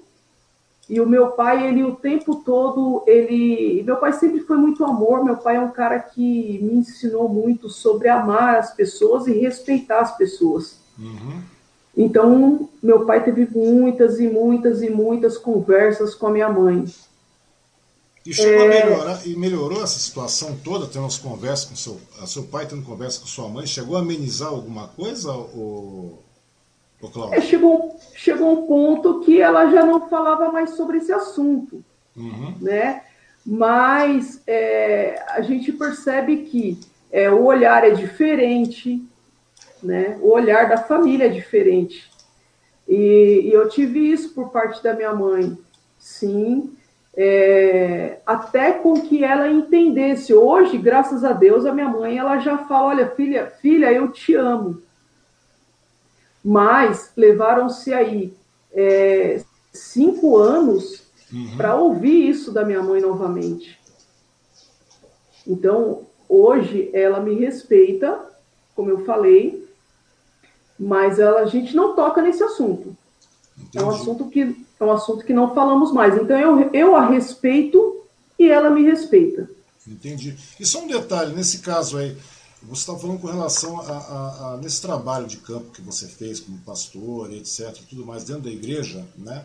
É, esquecendo lá do, é, o lado da, da, da, religiosidade, tal, aquela coisa toda, né? Dentro da igreja, como, trabalha como ser humano. A grande verdade é essa. A partir do momento que você começou a fazer, você encontrou muitas pessoas na mesma situação que você passou. Você, inclusive, falou que você foi conversar com algumas mães, algumas famílias a respeito disso, de filhos e filhas que, que estavam nessa mesma situação. Como é que você é, é, abordava essas mães? Como é que você explicava isso? E como é que era a resistência delas com relação a essa questão? É, os primeiros dias sempre muito difícil, né? Sempre muito difícil. É, e eu já chegava é, abordando mesmo, falando primeiro quem eu era é, e do que se tratava. E aí eu já falava do, sobre o filho, né, que estava na rua. Então essa mãe, ela já o olho dela já enchia d'água ali, né? Porque ela sabe, no fundo a mãe sabe que o filho estava passando por uma situação muito difícil na rua, né? E, e, o meu propósito era fazer com que essa mãe entendesse que ela não deixou de ser mãe dele e ele não vai deixar de ser filho por ser homossexual. Uhum. Então, é, é, que não era uma questão demoníaca, que não era nada disso, mas que era o filho dela, o qual a, a, o qual a sociedade já aponta e ela, como mãe, precisava amar o filho dela. Mas eles ficavam. E é isso. Mas essa garotada que você acabou encontrando, muitos estavam na rua, literalmente falando mesmo, o, o Cláudio? Eles eram expulsos de casa? Literalmente, literalmente na rua. É, muitos, muitos assim, já estavam usando até drogas, né? É, Para eles, é o que eu estou falando, é, é quando você joga uma pessoa dessa na rua, o que, que acontece? Ele se sente um nada. E é por isso que eu falo nessa questão da religiosidade. O, os homofóbicos de plantão não têm ideia do, do que eles fazem na vida das famílias. trazendo isso de um peso tão grande, onde mães acabam, pela pressão, jogando o seu filho na rua, porque acha que seu filho é, é um problemático. É, e aí não vê a gravidade desse, desses fatos, aonde o filho na rua ele vai, além de não ser só homossexual, ele vai partir para vida total de sem rumo. Quer usar drogas, quer se prostituir. Aí sim, meu amigo, entra o pecado. Né? Porque vem a prostituição. Ou seja, se houvesse o amor da família, o carinho da família, talvez essa pessoa não, chegar, não chegaria a esse, a esse fim. Esses extremos, né, que você está falando. É, e aí o que acontece? Muitas vezes você tem que chegar e participar da vida de uma pessoa dessa. E graças a Deus que, que, que, eu, que eu cheguei ali e tantas outras pessoas que eu acredito que fazem esse trabalho também uhum. de amor, mas e quantos não são alcançados?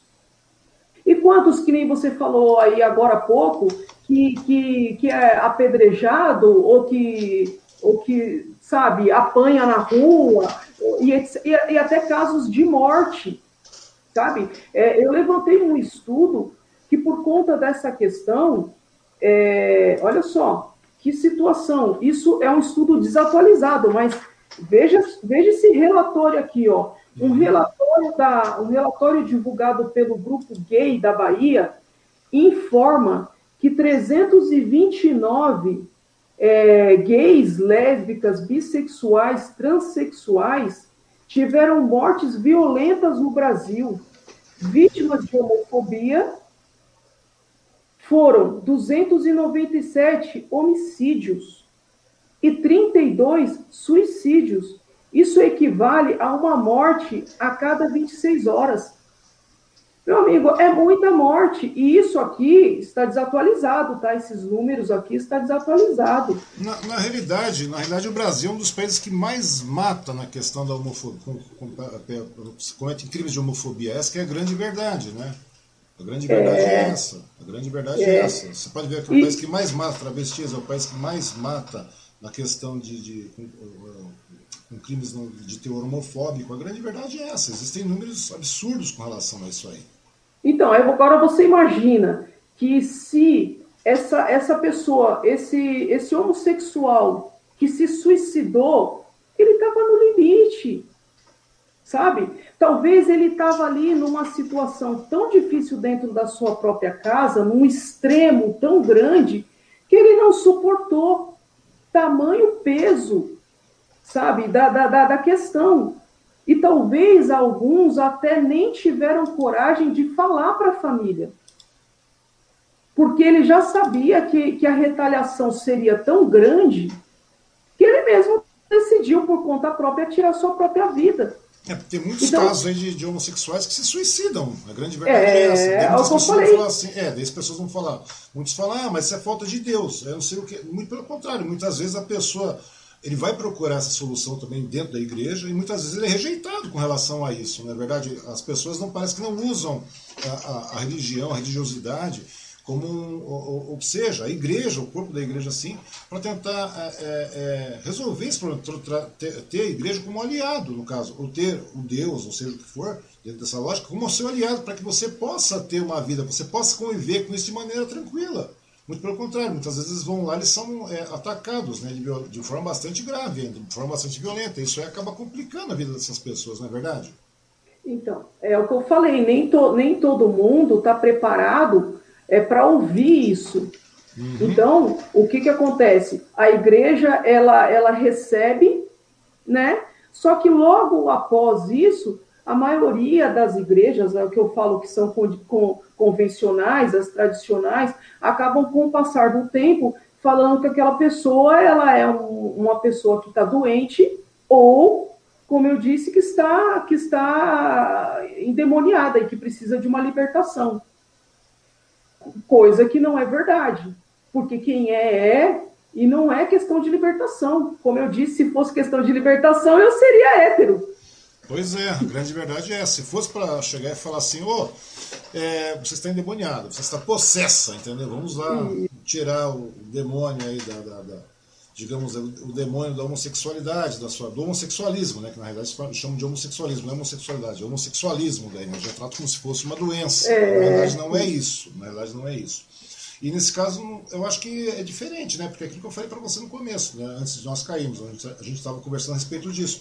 Uma questão da pessoa obter o respeito, né? Coisa que as pessoas. Tudo começa com respeito. A partir do que você chega e você sai, você está diferente daquele, da, da, daquele nicho, da, daquela panela, como digamos assim, falando assim, ah, eu, se você é diferente, você automaticamente, ou você se converte à nossa situação, converte, que eu digo, é em todos os modos. Entendeu? Você se converte de maneira de se vestuário, de maneira de você viver, você tem que deixar de ser homossexual, você tem que deixar. Daí você será aceito. Não é bem assim o negócio, porque o cara não vai mudar. A gente vê que tem muita gente se matando aí. É, é, é o que eu é falei. Uma estimativa, uma estimativa real isso aí. É o que eu acabei de levantar os números para você. E esses números aqui é desatualizado há um ano. Então é surreal o número de pessoas que têm morrido por conta da ignorância. E, e o meu propósito de, de, de vida é, é fazer com que as pessoas entendam que isso aqui não é uma opção, não é um opcional. Quem que vai optar em ser, em ser retalhado, minha gente? Quem que vai optar? Quem é que vai optar? Ah, eu quero ser gay porque eu quero apanhar na rua. Por favor, sabe? E me conta uma coisa, Cláudia. Uh, é, nesse meio tempo aí, você conversou com várias mães é, nesse meio tempo que você.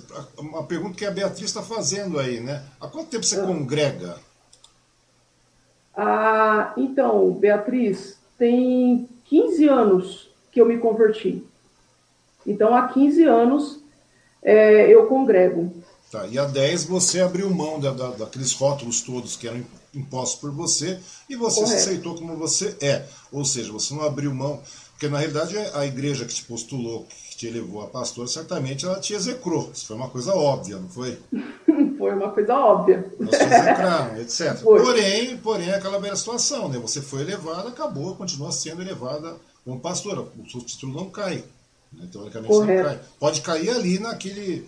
Na, naquele, na, naquele preâmbulo ali, né? Na, naquela igreja tal, e tudo mais. Mas fora isso, não. Quer dizer, moralmente você já continua sendo pastora, né? Pela lógica Correto. você Continua, você continua com o título, perfeito?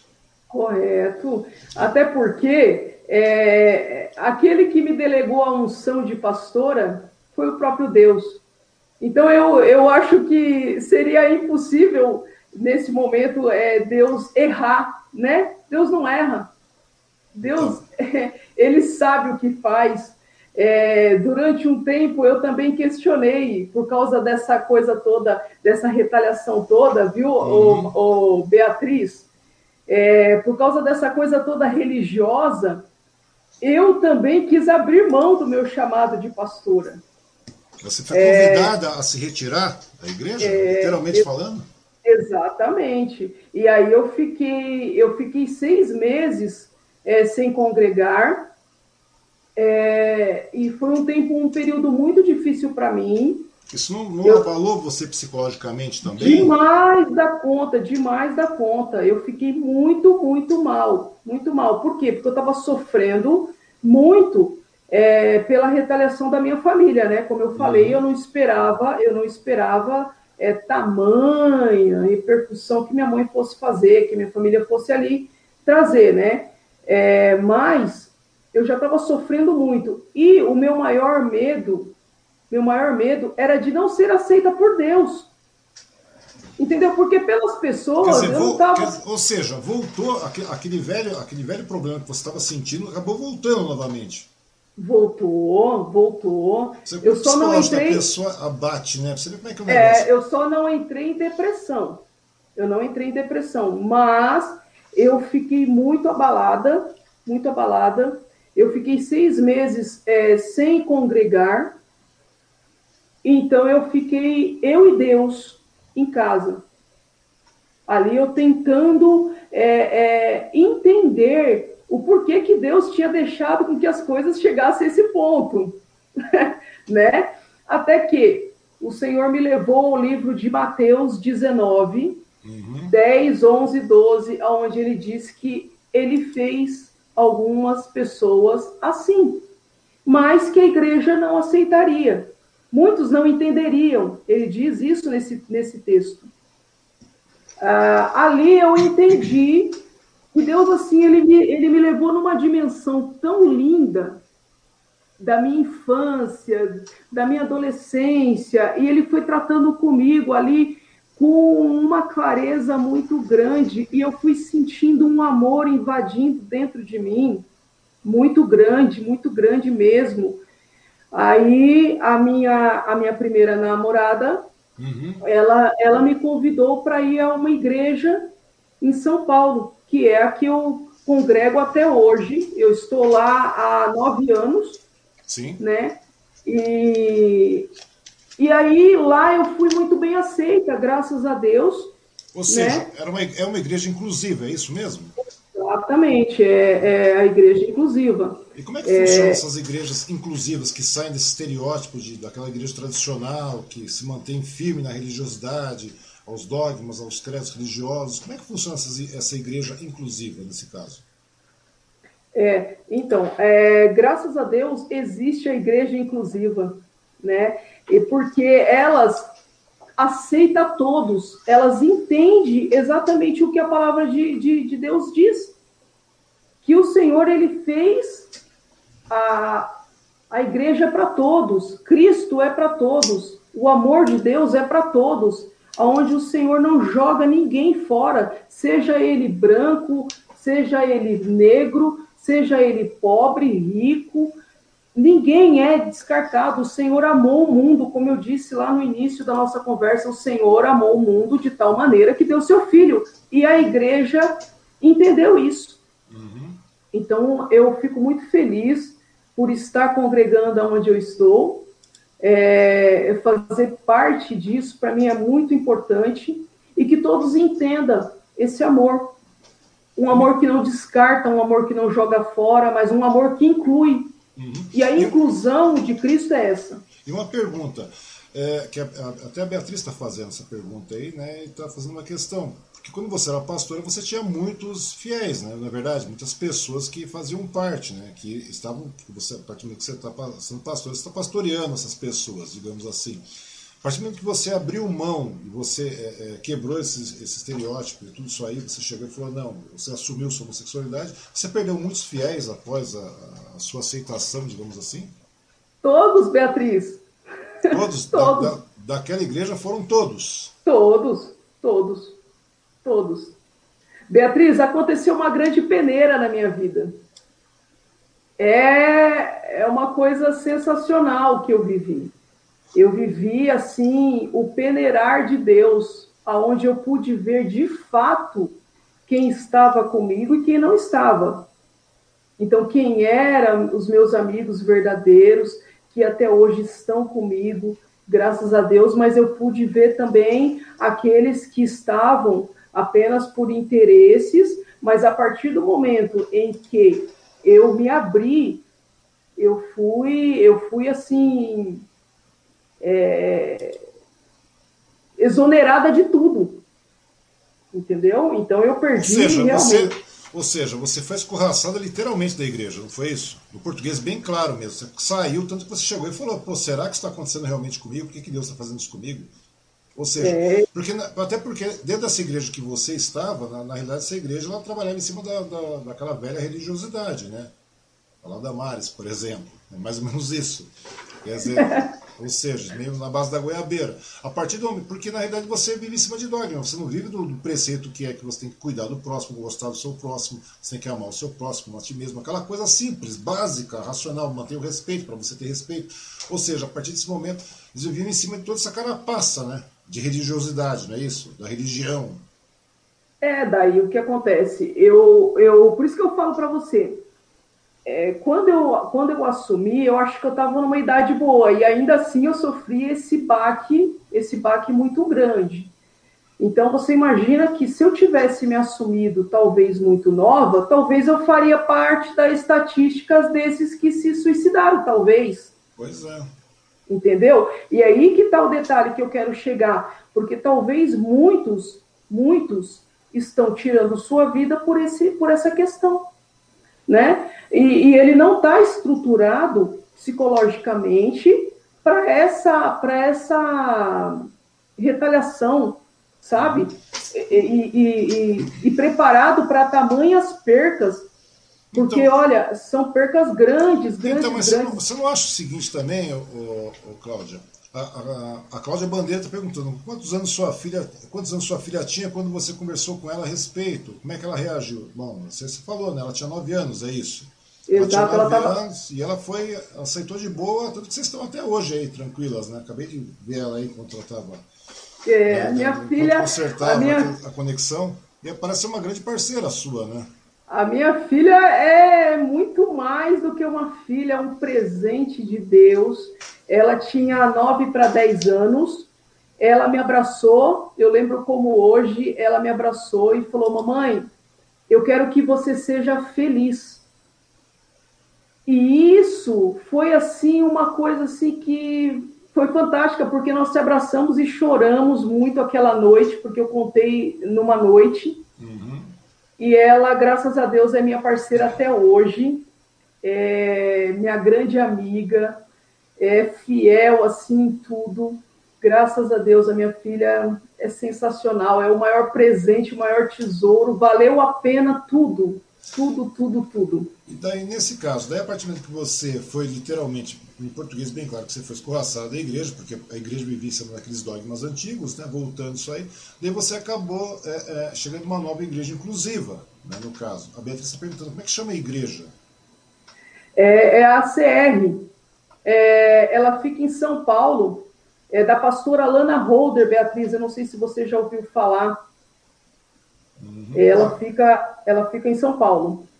Então. Mas é... mais para frente, se o pessoal aí quiser, pode entrar no meu Instagram, eu passo o endereço, passo tudo, tá, é, gente? Olha, é uma coisa legal, porque pelo menos você vê que é uma questão ou seja, você não sai do princípio básico que é você ter amor pelas pessoas, né? você ter respeito, principalmente que cabe ali é respeito. Né? Estava conversando esses tempos atrás com o pessoal da Bola de Neve, você deve conhecer também a igreja, você conhece? Sim, conheço. o pessoal falava, tá lá, aquilo ali é igreja de maconheiro, etc. Porque é uma igreja muito mais tranquila, muito mais sossegada com relação a isso, muito mais inclusiva. E não é isso. O pastor fala, até conversei com o pastor, excelente pessoa, um cara, e a gente vê que eles têm um trabalho social bastante grande mesmo trabalho social muito grande, muito pesado. Eles vão em, em, em, áreas onde as pessoas geralmente não vão. Quer dizer, as pessoas falam muito, ah, fazemos ações sociais, mas é, deixando na mão de terceiros.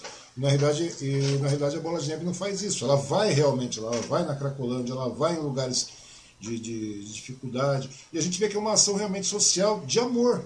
De amor ao próximo. Exato. Coisa que a gente vê que não, não, acaba não acontecendo isso. Muitas vezes nas igrejas as pessoas vão lá, se vestem naqueles dogmas todos e não acabam fazendo essa parte que cabe, porque não é só você andar com a Bíblia embaixo do braço, falar e falar que você é melhor que os outros porque você está revestido por isso, por aquilo, etc. Enquanto o cara está lá passando fome, está fudido, está quebrado, está jogando no meio da rua. Não é verdade? A pessoa está então, sendo é, é, massacrada por ele coisas. Você não precisa de muito. Você pega ver o padre Júlio aí, pega o Júlio Lancelotti, vira e mexe, o cara está correndo, fazendo ação social na rua. Ah, o cara quer se mostrar. Pô, ainda bem que o cara está se mostrando, porque quanto mais as pessoas se mostram, mais pessoas é, fazem iguais. Né? Tem pessoas que o imitam. Ah, mas está querendo ganhar, quer aparecer, ótimo, que bom que apareça. Eu acho muito bom que essas pessoas apareçam, porque daí passam a inspirar outras pessoas a fazerem isso também, ao invés de ficarem apenas falando, não é? Exato. E, e, você sabe, Wang, eu trabalho com essa ação social é, na rua há mais de 10 anos, uhum. sozinha. Eu não, eu não conto com igreja, aqui em Suzano eu não faço, eu não, não conto com políticos, nada, eu faço isso sozinha. E, e o que acontece? É, é justamente isso que você está falando. Eu acabei não me aparecendo, tanto é que é, eu faço isso e eu não tenho documentação nenhuma, porque se eu tivesse, eu teria mais ajuda. Eu teria ajuda de, de, de, de pessoas aqui em Suzano com mais influência, financeiramente falando. Mas o que acontece? Por não ter um documento, as pessoas, muitos, acabam não acreditando né? Que você faz um trabalho totalmente voluntário, voltado a famílias, voltado a pessoas, e, e, e, só eu sei o quanto é difícil isso. Mas por que, que eu acabei ficando no anonimato? Porque quando você aparece, Wang, as pessoas falam que você está querendo se aparecer é, nas costas de morador de rua. Ou que você está querendo é, se aparecer para chamar atenção. E não é essa a verdade. Agora eu estou trazendo mais isso à tona, entendeu? Porque nós estamos numa situação muito difícil. Estamos numa situação extremamente delicada. Muito, muito, muito. Extremamente delicada. Pessoas aonde, que... onde recentemente eu pedi ajuda para alguns amigos para poder montar algumas cestas básicas e levar para algumas famílias. Entendeu? E não consegui, e não consegui suprir todas as famílias que eu precisava suprir. Pois é. Isso, para mim, é, é, é, é, de uma tristeza muito grande. Por quê? Porque, para mim, como pastora, eu me sinto de mãos atadas. Porque a pessoa, quando vem até a mim, ela vem buscar uma ajuda que, às vezes, eu não posso sozinha. E Mas tem um detalhe né, eu... também, né, Cláudio? Tem um detalhe também, porque às vezes você está você tá querendo chegar, esclarecer muita coisa com aquela pessoa que está passando por problema, que nem no caso porque muitos desses moradores de rua que você atendeu, muitos também estão dentro, é, é, são homossexuais, eu sei disso, eu já vi vários por aqui na cidade de Suzano, já vi vários que estão aí jogados em praças, não sei mais o que, tudo mais, né, em situação de risco, de vulner, extrema vulnerabilidade. Mas também tem o seguinte, né, tem muitas famílias que estão em estado, em estado caótico, não é só o pessoal de rua também que você atende, mas o, o, que acontece? É meio complicado você chegar e conversar com essas pessoas sobre N, N coisas, sobre Deus, sobre amor, sobre isso, sobre aquilo, se muitas vezes essas pessoas estão literalmente passando fome. É difícil você falar alguma coisa com as pessoas quando elas estão morrendo de fome, não tem comida não tem, elas estão literalmente largadas, né? Então quer dizer, falta esse tipo de apoio, porque tudo tem uma base estrutural. Se a pessoa tiver alimento, tiver conseguir comer pelo menos, não, não, não, não estar congelando no meio da rua, é uma coisa complicada, porque muitas pessoas estão assim, né? As pessoas estão sofrendo de uma maneira gritante, principalmente nesse período de pandemia agora. A gente vê famílias, eu estava conversando com o pessoal da CUFA aqui de Suzano, né, que é a Central Única das Favelas, e é um uhum. negócio bastante complicado. Eles não estão conseguindo é, fazer arrecadação para manter essas famílias. Hoje, para você ter uma ideia, né, é, desse pessoal todo, nós voltamos, para você ter uma ideia, nós voltamos a entrar no mapa da fome no Brasil, né? E Suzano está sendo diferente do resto do Brasil. Né? Um monte, um monte de gente. E essas pessoas aí, 70% das pessoas que estão, em, em, estão recebendo auxílios não têm condição de comprar dinheiro, comprar comida. Eles não estão precisando comprar é, o mínimo, que é o básico. Agora você imagina. Até porque, até porque o auxílio, o auxílio emergencial que, que, que foi liberado agora pelo governo é uma vergonha, né? É, a gente agradece, sim, não vamos ser, não vamos é, é, é falar mal disso. Mas o que eu quero dizer é que muitos estão numa situação tão difícil, por exemplo, se ele compra, se ele compra comida, ele não paga água, não paga água, não paga luz, é, não compra o gás. Hoje um botijão de gás é o quê? 85 reais, quase 100 reais um botijão de gás. Quer dizer, então, poxa vida, você, você vai no mercado, você não compra um pacote de arroz por menos de 22 reais. Entendeu? Isso nós estamos falando de um, de um pacote de arroz mais barato um, um, litro de óleo que a gente comprava antigamente aí por o ano passado, o ano retrasado por dois reais, dois e pouquinho, hoje você não compra por menos de oito. Pois é. sabe? É. Então, assim, é uma vergonha isso. E aí o que, que acontece? A gente quer ajudar, só que muitas vezes as pessoas acham é, que a gente está querendo se aparecer. Mas, aí, é tá, mas aí tá o detalhe, o problema não é esse, né, Cláudio? O problema não é esse. O problema é que a gente tenta resolver o mínimo possível, que é aquele, aquele problema de caráter imediato, que é fome, que é aquela coisa, né? Que eu já ajudei tanta gente na nossa porta aqui, já montei cestas básicas, já levei. Inclusive, acho que a gente vai até acabar montando, eu e mais um pessoal, nós vamos acabar montando uma outra, uma outra campanha em cima aí de, de, de arrecadação de alimentos e distribuição. Mas o problema maior não é esse, né? O problema maior é que isso é o primeiro momento. Porém, o, o problema é bem maior do que esse. Falando, essa desinformação, esse tipo de coisa que leva as pessoas a chegar nesse estágio que nós estamos aí, que nem hoje a Beatriz está falando, ah, está difícil a situação atual, essa pandemia veio para exterminar a população. Na realidade, veio para complicar, porque pra, acho que quem está querendo exterminar mesmo é a atual, a, a, o atual presidente, porque eu nunca vi uma má vontade terrível em tentar sanar esses problemas, ou pelo menos minimizar o estrago que está acontecendo. Então é uma coisa realmente complicada. Ou seja, as pessoas aí hoje não têm condições de, de, de, de de ter o um mínimo de dignidade, entendeu? Então, quer dizer, a gente está falando com relação. É, é, a questão, a gente está falando com relação, começamos com a questão da homossexualidade nas, nas famílias, etc., toda aquela coisa, mas tudo isso aí também, a gente está colocando isso na mão do governo, isso não existe. Mas acontece o seguinte, é tudo uma questão cultural para você, porque não adianta a gente chegar e ficar. Enquanto não houver uma mudança cultural, é aquilo que você falou.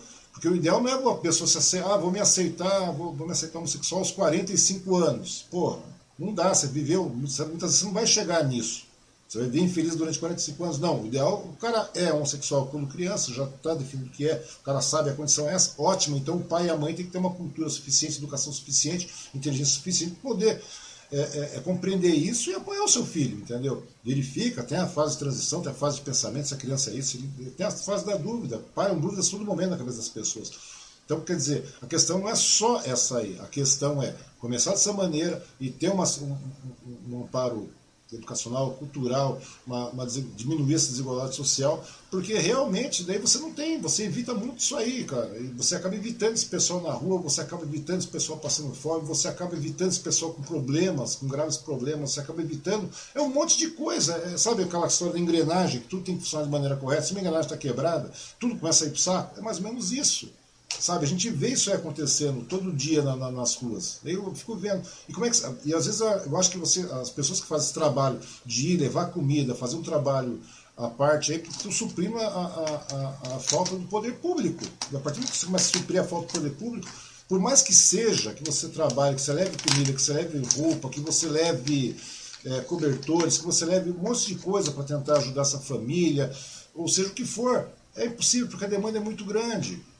Entendeu? Então tem que, ter, tem que parar lá em cima, tem que começar lá de cima para poder descer de uma forma de uma forma mais organizada, de uma forma mais racional, porque senão, por mais que você trabalhe, por mais que você trabalhe, é maravilhoso, é digno, é funcional, mas é muito pouco, porque é difícil né, chegar a ter esse tipo de, de, de, de resultado final, porque o problema é sempre constante, é igual aquela coisa, né?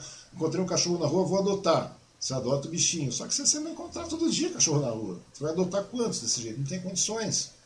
É, porque, por exemplo, a, a, a, gente para em cada farol que a gente para, é uma, é, um, é uma pessoa que vem pedir. Verdade. É difícil. Por quê? Porque como que a gente ajuda todos? Se todos estão passando por uma situação. É aí vem a questão da desigualdade social, né? O, eu acho que o que está faltando é todo mundo parar de ficar apontando o dedo na cara do outro entendeu? E se unir para fazer o bem. Pois como, eu é. digo, como eu sempre digo, é, fazer o bem nos faz bem. Qual é a pois dificuldade é. de se entender isso? Pois é, Cláudio, mas o problema é esse. O problema é que hoje em dia todo mundo vive sobre um puta no falso moralismo, entendeu? A grande verdade é essa. Todo mundo acha, todo mundo tem opinião, todo mundo tem uma opinião, uma opinião errada, ainda diga-se passagem. Não precisa de muito. Vamos conversar aí. A gente estava conversando há, algum tempo atrás, até a gente conversou a respeito a gente colocou, separou um material com relação a isso. Você viu, esses dias atrás aí, por mais bem que o cara faça, por mais situação, o cara tá lá de boa. O cara é gay, tranquilamente gay, o cara tá de boa. E o cara, mesmo assim, de forma independente, o cara vai lá, ajuda meio mundo, ajudou um monte de, de, de, de hospitais, mandou oxigênio para todo mundo, e o cara acabou ficando doente. Estou falando do ator aí, do comediante que veio a falecer essa semana, que calhou de falecer essa semana, né, o Paulo Gustavo. Pô, o cara ajudou uma porrada de gente. O cara é gay, tudo bem. O cara adotou os filhos dele, o cara estava lá com o marido dele. Perfeito, estava vivendo maravilhosamente bem. Entendeu? E mesmo assim você vê que as pessoas não, não, não perdoam. Entendeu? As pessoas não perdoam, é uma coisa complicada. Vamos chegar, quer ver? Vou até passar um vídeo aqui para você. Não sei se você está uhum. a par, mas vou passar esse vídeo aí. Só para você ouvir como é que é o grau da coisa. Gente está falando da religiosidade, onde as pessoas se vestem em cima de tudo no falso moralismo. E esse falso moralismo hoje continua impregnado desde cima, e agora muito mais falso ainda está rolando lá de cima do governo federal para baixo. Ou seja, a desgraça começa a vir lá de cima e de uma maneira, sabe, vai virando aquela bola de neve. Quando chega aqui embaixo, na, na, na onde nós estamos, na população em geral, você imagina um massacre como é que é. A gente está falando isso da questão da, da, da, da do, do, desse falso moralismo que não, é, não ataca só a questão da homossexualidade, da homossexualidade, ataca em todas, em todas uhum. as esferas, quer ver? Ouve só isso aí. Nos celulares, na televisão, o ator Gustavo, é Gustavo, é homem, né? E, internado com Covid e o seu marido é, torcendo pela melhora dele. Então nós estamos tendo um desentendimento. Na minha opinião, essa coisa moderna não serve para mim. O marido e o outro é marido também. Nós não podemos pregar esse tipo de coisa. Tem que saber quem que seria a mulher dos dois, para poder agradecer, ou no dia dos pais. Porque não tem sentido você colocar matérias desse estilo, querendo mudar um, uma geração criada por Deus. E assim é a mulher. É, quem é a mãe das duas? Gente, nós não podemos perder nos celulares, na televisão. O ator Gustavo, é Gustavo, é homem, né? E, internado com Covid e o seu marido é, torcendo pela melhora dele. Então nós estamos tendo pois um é, né? desentendimento. Está dando para entender. Na né? minha opinião. Essa Esse coisa moderna. É um vereador da cidade de Maripá, O marido e o outro é marido também. Dá uma olhada para você ver o Nós estado. não podemos pregar esse tipo de coisa. Do rapaz. Tem é que saber quem que seria a mulher dos dois. Né? Para poder agradecer ou no dia dos pais. A qualidade do cara. Você não acha que isso aí é o tipo do falso moralismo que impregna de, de tal maneira? Porque, meu. É, é o ignorante engravatado. Né? Pois é. é, é aquele, é aquele eu não, digo, eu, não, eu não, digo, nem ignorante, eu acho que esses caras já beiram a canalice, para ser honesto, é, é, entendeu? É a, é, a válvula, é a válvula que engata um pouco mais né, de, de, de falso moralismo, entendeu? De, de uma hipocrisia nojenta, entendeu? É, é, que faz com que pessoas acabam. É a grande boiada humana. Aí lá vai o que eu falei para você: a grande boiada humana pega um cara desse só porque ele está lá é, é, como um vereador, entendeu? Ai, vamos, vamos seguir o fulano de tal. O fulano de tal, ele é político e ele é bem conceituado, só que, poxa, e onde é que está a educação? Onde é que está o respeito? É o respeito, né? O respeito onde é que está o direito, o direito de ir e vir de cada um? Porque afinal nós estamos num, num país onde eu tenho o direito de me expressar da forma que eu bem entender. E você também. Só que cabe a cada um respeitar o outro e não atacar. Se o cara quer ser, se o cara é casado com um homem, ele deixou de ser homem? Não, ele não deixou de ser homem. Ele é homem. E daí se ele gosta de, de, de outro homem? É, seja, é, o que eu estou falando. É, é a falta do respeito, né? Aquela velha situação. As pessoas parece que esqueceram da questão do respeito, do amor e começaram a se preparar muito em cima de dogmas religiosos. Você não viu o cara falando, não, porque isso aí é não sei o que. Teve um cara aí que, que, chegou. Eu vou até passar essas fotos, porque não dá não. Deixa eu passar umas fotos aqui para você ter uma ideia. Vamos para umas fotos. Opa, volta aqui. Anterior. Deixa eu só voltar aqui. Deixa eu entrar na foto. Opa, acho que é essa aqui. Pastor que desejou a morte, Paulo Gustavo Alegre defender a honra de Deus. Porra, meu, vamos falar a verdade também, né? Vamos falar a verdade. Pastor precisa, quer dizer, Deus precisa de alguém para defender a honra dele? Meu amigo, Pô, se, for, estamos, se for, se for dessa maneira, se for dessa maneira, que Deus que é esse? Que precisa ter alguém para defender. É a mesma coisa que esses muçulmanos chegam, ó, oh, porque não sei o que, vamos defender. Ah lá, e não sei o que, o cara fez uma, uma, uma, uma, uma charge com Maomé, o cara foi lá e destruiu tudo. Pô, será, será que Deus precisa de alguém para defender?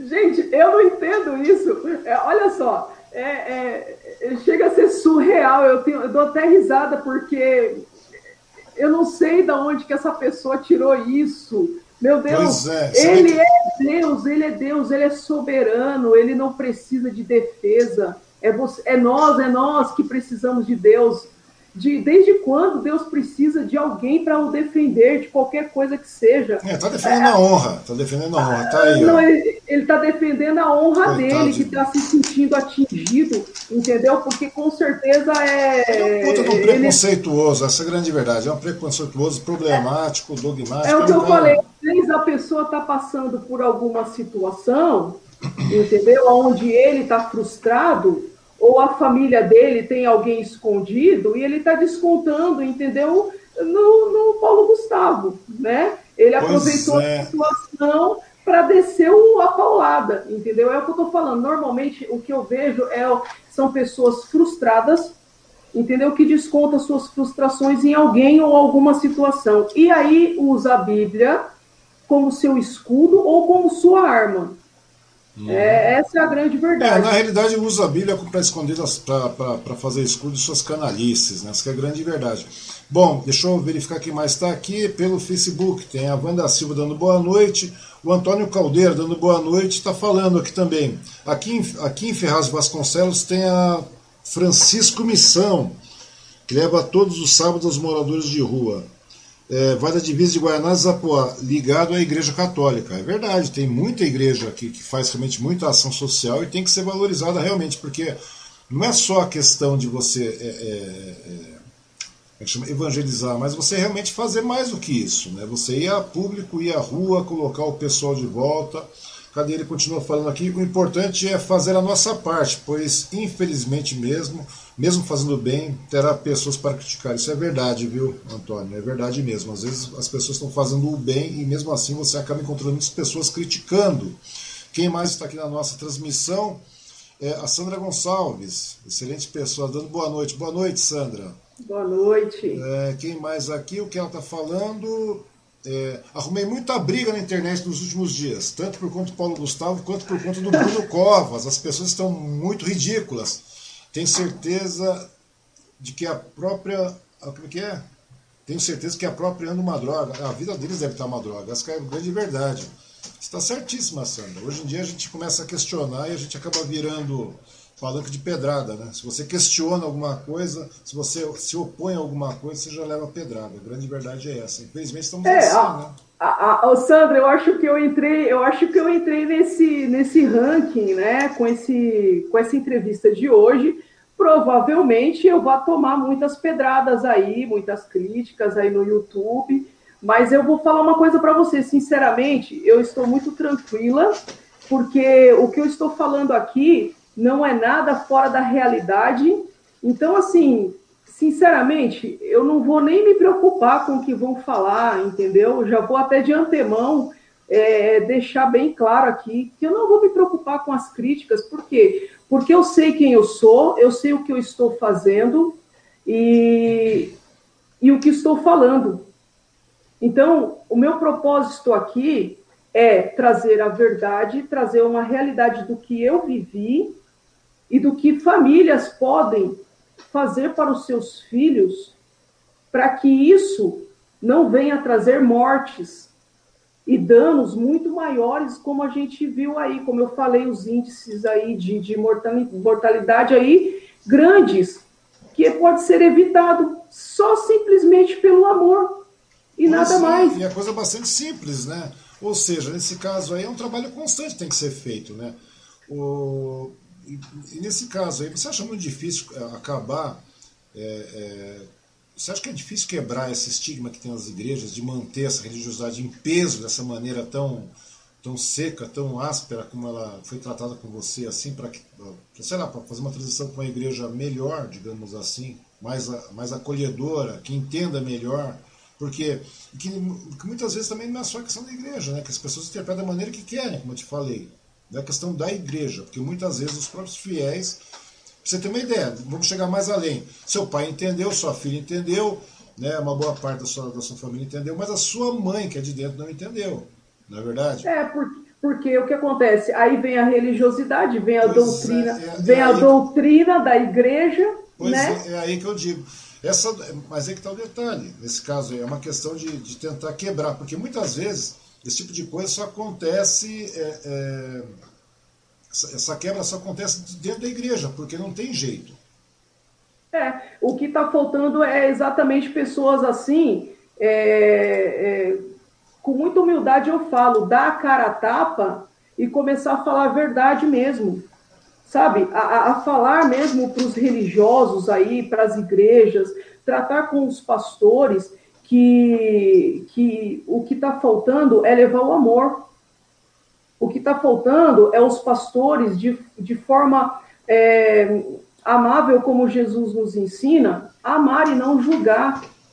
Deixa com que essa pessoa, deixa com que essa pessoa é, é, pague pelos seus próprios erros. Porque é o que a Bíblia fala, a Bíblia diz isso, a Bíblia diz que nós pagar, pagaremos com os nossos próprios erros. Então, ou seja, Deus está falando tão claramente, entendeu? Que não é uma questão de, de ser homossexual, mas é uma questão de caráter, de você ser fazer o bem ou fazer o mal, você vai ser sentenciado do que você está fazendo. Afinal, o que você planta, você colhe. Então, então não, não nos cabe o amor Não é muito, muito melhor a gente chamar, independente de qualquer coisa, do que descartar esse ser humano, entendeu? A ele realmente tirar sua própria né? vida. Né? O apedrejá-lo, né? Exatamente, ele vira usar droga, ele vira se prostituir, é, é, é, ele vira tirar sua própria é, vida, como eu já ouvi. Porque o problema não é o abandono, né, como você falou. Porque na realidade, antes de se abandonar, os dogmas religiosos apedrejam e muito, né, esse fulano, essa pessoa. É, e, e, aí o que, que acontece? É o que eu estou falando. A ponto de desejar que as pessoas morram, né? eu, eu, já, tá eu já ouvi. A Cláudia Bandeira está falando, me sinto envergonhado em ouvir e ler sobre alguém desejar a morte do outro. E as pessoas desejam, é. a grande verdade é essa, entendeu? E ainda mais encarapuçada, né, na carapaça é. do dogma religioso, é muito mais complicado. Quer ver? Vamos continuar, vou até passar mais umas fotos aqui, tomei a liberdade de fazer isso aí.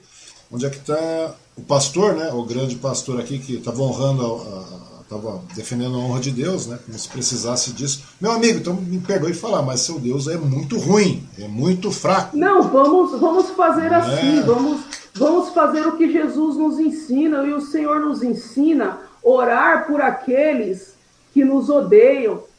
A Bíblia diz para nós orarmos pelos nossos inimigos, amar sei amar a eles. Então vamos fazer o sentido contrário. Eles Sabe, desejam a morte para nós, vamos desejar a vida para eles, mas uma vida em Cristo.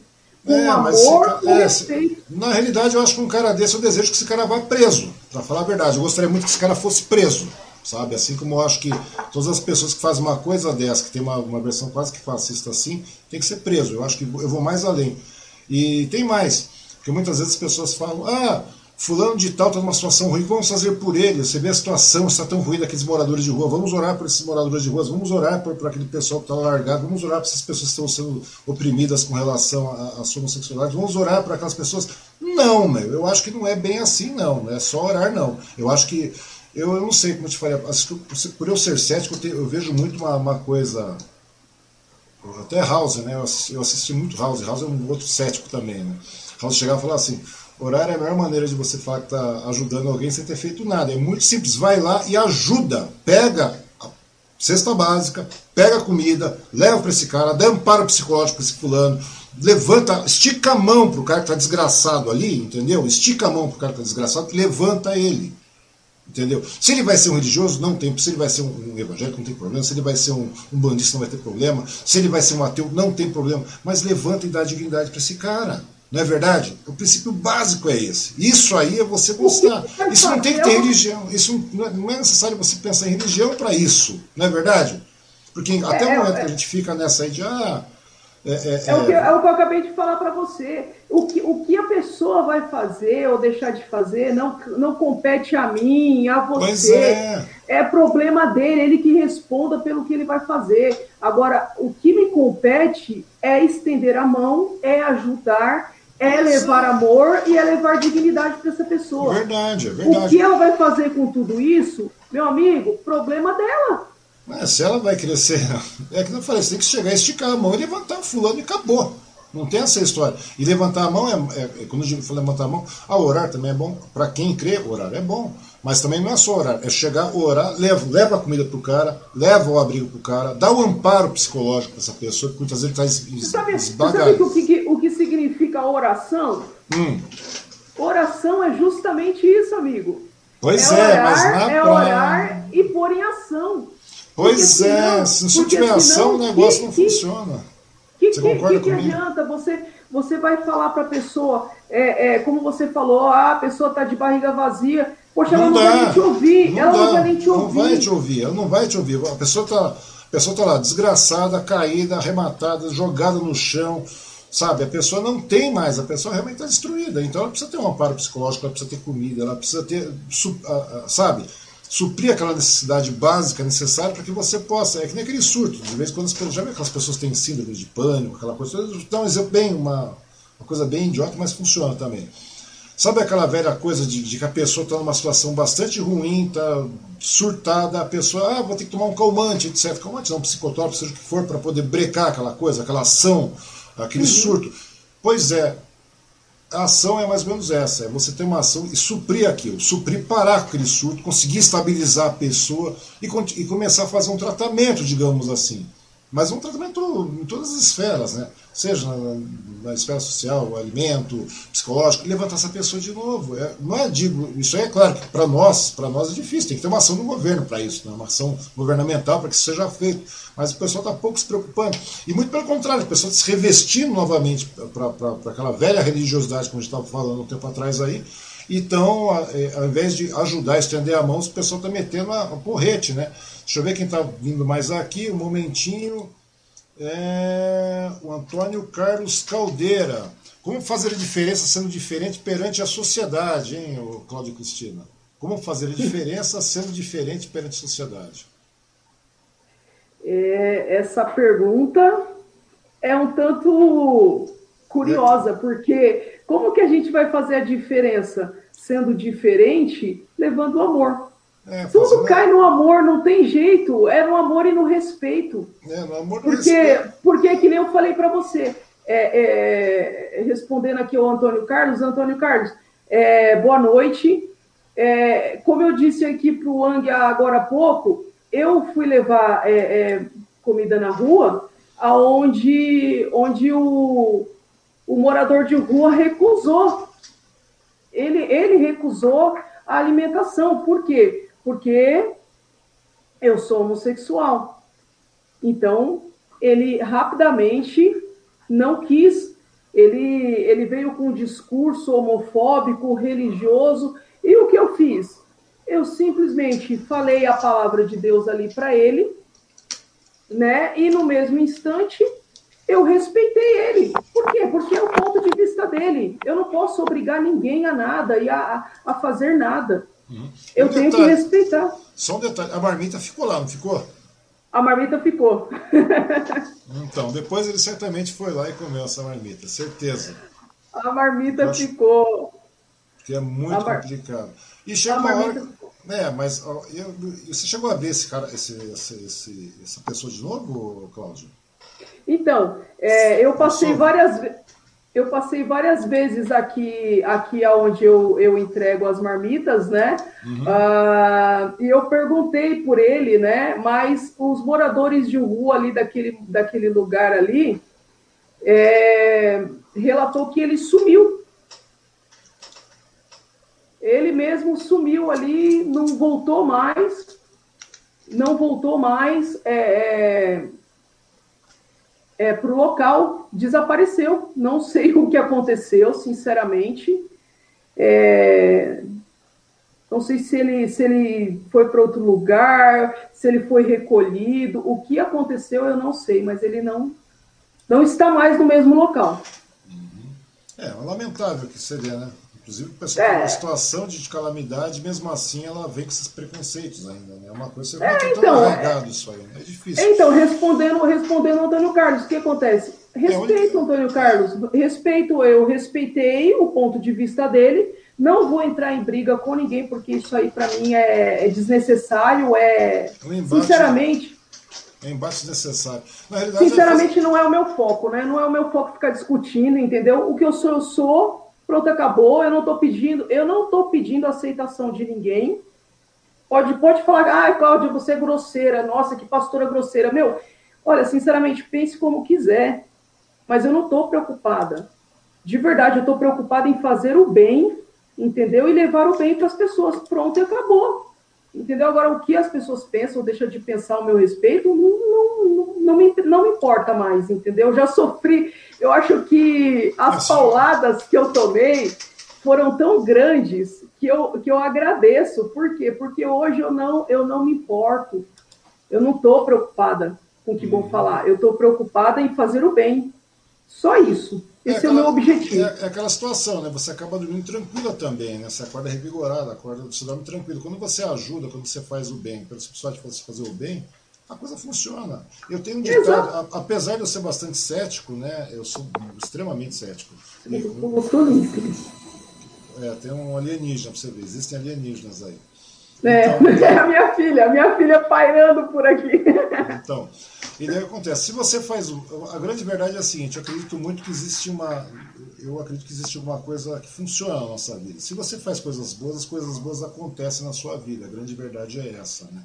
A Cláudia Bandeira está dizendo, a Bíblia ensina que se você está de pé, que se cuide para não cair. É verdade, isso aí não precisa nem ser bíblico, não. Fique esperto mesmo, porque hoje, se você cair, dificilmente você se levanta. A grande verdade é essa, né? Exato. É uma, coisa Exato. complicada. Quem chega aí, o Antônio Carlos Caldeira também de novo. Muito triste essa situação. Deus te abençoe e te guarde por esse lindo trabalho. A sua condição sexual não te impede de plantar o amor. Parabéns. A grande verdade é essa mesmo. A gente tem que ser é assim que a gente faz diferença, né? Não é só orando, não. É indo para frente, indo para a rua, quando você pode ajudar e tem como ajudar. Se eu não posso ajudar, então vamos juntar com mais dois, três, quatro, cinco, dez pessoas, fazer o que você está fazendo aí. É como eu fiz uma certa vez aqui, não estou querendo vangloriar, não é nada disso, não. Sim. Porque eu acho que as pessoas têm que ajudar o outro. Entendeu? Porque eu já passei. Para falar a verdade, eu já passei fome. Eu sei o que estou falando. Eu já passei fome, de não ter o que comer, de tomar água, como estava falando com a Damares ontem, que é uma, uma radialista lá do litoral eu cheguei a passar fome de não ter comida em casa. Não porque você não, tra... não porque eu não trabalhasse, não porque. Sabe quando a vida dá tudo errado? Tudo, você está trabalhando, as coisas vão dando errado, vão dando errado. Eu cheguei, de verdade, de verdade, de verdade, eu cheguei a pegar cabeça de peixe na feira, vai vendo. A pegar cabeça de peixe na feira e pegar folhas de couve-flor que eram jogadas no lixo. Para a gente fazer isso em casa, porque não tínhamos comida. Sabe, eu comecei, eu andei de Suzano a Mogi a pé. A pé, literalmente a pé, para poder ir trabalhar. Eu não tinha dinheiro para condução. E muitas vezes eu tinha que ficar dois dias lá, quieto, estático, parado, porque não tinha como voltar. Entendeu? Eu passei apuro, eu sei como é que é isso. Ah, mas você. Só que eu já tinha um problema. Eu, eu era um tanto quanto orgulhoso. Não pedia ajuda, entendeu? Ou seja, daí foi, né? Poderia ter sido Poderia ter minimizado isso aí. Então eu sei, hoje eu fico vendo essa situação toda, já passei muito apuro na vida com relação à questão de não ter o que comer, de ter que ficar tomando água, de verdade, falando sério. E a pessoa fica falando, ah, já, não, não tinha gás em casa, eu não tinha gás, eu tive que fazer fogo com madeira. Minha mulher sabe que isso é verdade, não é mentira. Isso é, é a pura verdade. Entendeu? Então a gente sabe como é que a situação vai apertando para todo mundo. Isso porque a gente está lá amparado, tinha um teto tudo mais, mas a situação estava caótica. Trabalhava, trabalhava, trabalhava, tudo dava errado. Agora você imagina essas pessoas que não têm um mínimo de, de oportunidade. Eu sei que pô, ia demorar, eu ia penar, ia passar por, mas pô, eu estava em cima e eu tinha quase certeza que o negócio ia dar certo. Tinha praticamente certeza que o negócio ia vingar como vingou. Hoje eu não tenho, não estou, não tô, sabe, com dinheiro sobrando, tal, etc, tudo mais. Mas Pô, se eu quiser comer alguma coisa, eu posso comer. Eu tenho uma casa para morar, estou pagando aluguel, pago luz, tenho penduro umas contas no meu prego aqui, eu tenho um prego, depois eu vou até tirar uma foto dos meus pregos aí. Entendeu? Mas, gente, tem um pique. Agora, muitas pessoas não têm essa sorte.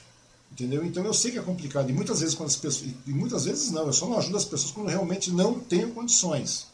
Sabe? Mas direto, quantas e quantas vezes eu não pego, vou doar, a gente vai eu e minha, minha senhora doar roupa para baixo, para cima, gente, porque minha mulher tem um bazar aqui na cidade de Suzano, né, e a gente acabou fazendo isso. Muitas vezes a gente está lá levando é, é, é, cesta básica, a gente está levando roupa, está levando peças e peças de, de, sabe? Mas não é pouca roupa não, são sacos e sacos enormes de roupa, a gente doa. Entendeu? A gente acaba doando e fazendo isso. Por quê? Porque a gente sabe que a, a situação é complicada. Você tem que fazer isso pelo próximo. Se você não fizer isso, de que vale você viver essa vida? Dinheiro, dinheiro sabe? Não tem muita lógica. Você sabe que uma hora você vai morrer. Você vai morrer, você vai morrer, entendeu? Eu não vou levar nada. Posso, ah, não doa não, vamos segurar. Segura aí, vamos guardar dinheiro. Para quê também, né? O dinheiro, na... meu ex-sogro falava o seguinte, que dinheiro não serve para mais nada, a não ser para você contar e gastar. E a grande verdade é essa mesmo. Entendeu? Não estou falando é, gastar e, de maneira e, de balbúrdia. E na verdade, e na verdade, Wang, o que que acontece? É, é, naquilo que você, naquilo que você sofreu, você não quer para o teu próximo. Então, por isso, então, por isso que você hoje, por isso que você hoje entende e, e leva isso para as pessoas. Por quê? Porque você sabe o quanto foi sofrido, o quanto foi penoso, o quanto foi doloroso, o quanto você chorou. Porque a gente né? não, você não, chorar, a gente não chorou, não, mas que passou uma fome doída e dói, viu? A gente é, sabe, dói. Gente eu, falo, eu falo para você assim, eu, eu sei o quanto eu chorei, o quanto eu sofri, o quanto eu passei dificuldades. Eu não passei fome, Wang, mas eu passei dificuldade. Uhum. Eu, eu, passei dificuldade muito, muito séria. Assim, de graças a Deus, é, como você sabe, eu, eu trabalho com comida também. Uhum. Então, assim, de, de eu ter farinha, ovo, água e fazer aqui um, um, um pão aqui, me virar para que eu e minha filha pudéssemos comer. Por quê? Porque eu também não quis levar isso para minha família. Pois eu é. não levei. A gente acabava levei. não levando, acabava não levando. Então a gente foi segurando, segurando, segurando, segurando, porque eu tinha certeza que o negócio ia dar certo. Agora, só que é, é, o pique é outro, né? A gente tinha uma mínima estruturazinha, você tinha. Entendeu? Você é pura, tá indo orgulhoso. Se não fosse orgulhoso, talvez é, é, as coisas ficassem melhores, né? A gente é, sanaria esse problema com relação a um monte de coisa. Ou sanar não, mas para nos minimizar. Mas agora eu fico vendo essas pessoas que não têm oportunidade de nada, né? E muitas vezes estão lá, ah, como vai acontecer com você falando nada? Como vai acontecer com você falando nada? Deixa que tá, sabe? E, se você deixar de que tá, o cara vai morrer. E é por isso o que cara vai ficar é, cada dia pior. E é por isso que a gente acaba, a gente acaba levantando essa, essa, essa bandeira de fazer o bem, que é o que eu falo, aquilo que a gente faz, é, independente, seja ela boa ou má, ela vai voltar para si próprio. Não, não adianta. É, é, que nem aconteceu aí desse, desse, desse pastor ter falado isso. É, aquilo que ele está plantando, meu amigo, vai voltar para ele. É, é está sendo processado. Está então sendo então processado. É que nem a, a, a, outra moça aí que falou, a Sandra, é Sandra, né, o nome dela? Sim. Ela, ela falou que comprou uma grande briga e tal. Ô, Sandra, desnecessário, Sandra. Sabe por quê? Aquilo que ele está falando, minha, minha filha vai voltar para ela ou para ele automaticamente. Então, não deseje o mal, não compre briga desnecessária, sabe? Coloca aí é, é, nas mãos de Deus, ore por essa pessoa, deixe que essa pessoa, por si só, ela mesma vai se afundar, porque infelizmente é uma, é uma realidade. Ela plantou e aquilo que você planta, você vai colher não é uma não é uma coisa assim, nossa, então que coisa, a pastora está desejando mal para alguém. Não, eu não estou desejando, isso é a Bíblia.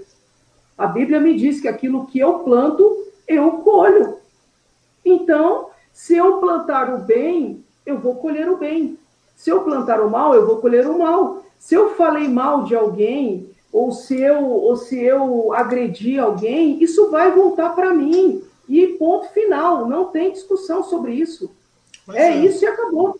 É bem isso então, que, bem isso que então, que, que eu falando. prefiro? É tudo que vai e volta. A grande verdade é essa. É, então, por isso eu prefiro, eu prefiro continuar fazendo bem.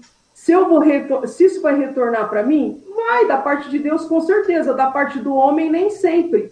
Que foi o que aconteceu. O, o, o morador de rua é, discutiu, ele brigou, ele levantou a voz, etc. E aí? Isso mudou minha história? Isso mudou minha vida? Isso me afetou? Não, mas afetou a ele, com certeza. Entendeu? A tal ponto que ele sumiu. Não sei para onde ele, onde ele foi parar. Eu espero que, que ele se encontre, eu espero que ele, que ele fique bem e que ele se liberte da religiosidade que impregnou, infelizmente, dentro dele, ainda, ainda né, numa situação como ele está. É, a religiosidade que é um problema, né? Quer ver? É. Continuando, vamos passar mais algum conteúdo aqui só para a gente poder discutir a respeito disso. Né? Voltando aqui, o grande rapaz está salvando a honra de Deus aqui. Coitado, esse Deus dele é muito capenga, né? Vamos para outro aqui. Ah, aqui tem um pessoal que lembra dessa. Até isso aqui é um reposto que eu tinha feito, né? Isso quando o cara. Vamos pegar novamente o ator aí, que é uma questão bastante interessante, que é a pauta que movimentou o período aí. Infelizmente o cara veio a falecer, né? Tem uma tal de Mariana Luz, Deus está esperando ele se arrepender de verdade para levá-lo. Coisa bonita, né? Quem mais o outro está falando? O Eric Reis, é, que ele tem a chance de arrepender de seus pecados diante de Deus. É, o outro ali, o Carlos, alguma coisa, marido jamais. Marido é esposo de uma mulher. Feito. É, Simone, não sei o que, companheiro é mais bonito. Essa palavra marido traz uma carga horrível. É complicado o Felipe alguma coisa, não sei o que, Brasil a casa da prostituição do mundo, onde baixará mais, onde a baixaria é mais importante que uma família raiz. O que é uma família raiz, afinal de contas? Me fala. É, uma, família raiz é o que é o que é o que ele impregnou dentro dele, a religiosidade de, de ser de homem casar com mulher, mulher casar com homem, e aí é o tradicionalismo, né? Ou seja, você não pode respeitar a outra pessoa, você não pode respeitar que uma mulher pode gostar de outra mulher e, e ser, e ser é, é, homossexual. Então, o que acontece? Mais uma vez, vamos ao famoso é, tradicional da religiosidade. Né? É. A falta de amor, mais uma vez. Eu vou bater na falta de amor até o final dessa live, porque é impressionante o quanto as pessoas é, é são, são preconceituosas, não sabem nem o que falam. Sabe? Eu tenho, eu tenho, eu tenho assim é uma grande tristeza em ver pessoas que não sabem respeitar o outro, sabe? Que não sabe amar, que não sabe, que não sabe levar isso como a bandeira real que é o amor. Se todo mundo amasse e respeitasse, nós não estaríamos numa posição tão tão radical como nós estamos hoje, sabe? Tão numa classe social, numa classe numa classe tão diminuída em todos os sentidos como estamos. Tudo isso por falta de, de conhecimento, tudo isso por falta de, de conhecimento geral em tudo, e, e muito mais que isso, é colocar em prática. Né? É, é, muito mais do que sair falando, ai, mas eu amo. Tá, você ama? A que ponto? A ponto de você respeitar o outro? Ou você ama a ponto de você querer que o outro engula, goela abaixo o que você quer? Então a gente precisa entender que tipo de amor é esse, né? Um amor que respeita ou um amor que, que faz com que a gente seja o que você quer? Dentro da sua caixinha, entendeu? Sendo o, o, o seu objeto. Eu acho que está na hora das pessoas começarem a entender o que, que elas estão falando, porque está desconexo isso aí. É, as pessoas têm que ter mais solidariedade. A palavra-chave é solidariedade. As pessoas têm que ter mais amor ao próximo mesmo, coisa que não está acontecendo de maneira meio regular aqui nesse mundo. Né? E a gente está indo para o saco, né? Beatriz está falando, o mundo está em evolução. Para alguns é mais fácil, para outros não, mas devido à criação de berço. E é verdade, é aquilo que eu te falei. É aquela osmose, sabe? Aquela osmose. Ah, você, é, é, é, você não quebrou esse paradigma, né? chegar de todo mundo ser católico e você acabar sendo católico. Porque você é católico por quê? Porque minha bisavó é católica, meu avô é católico, meu pai é católico, minha mãe é católica e eu, obviamente, sou católico também. Acontece isso. E você acabou quebrando. Mas vem naquele, naquele estigma todo, né? Da, da religiosidade impregnada. Ou então, seja, mas é para você ver, minha mãe era católica, minha mãe era católica, né? Mas pra você ver, minha mãe era católica, era o quê? Religiosa. E o que ela continuou sendo? religiosa. religiosa. Não muda, ou seja, as pessoas tornam isso de maneira bastante conveniente, né?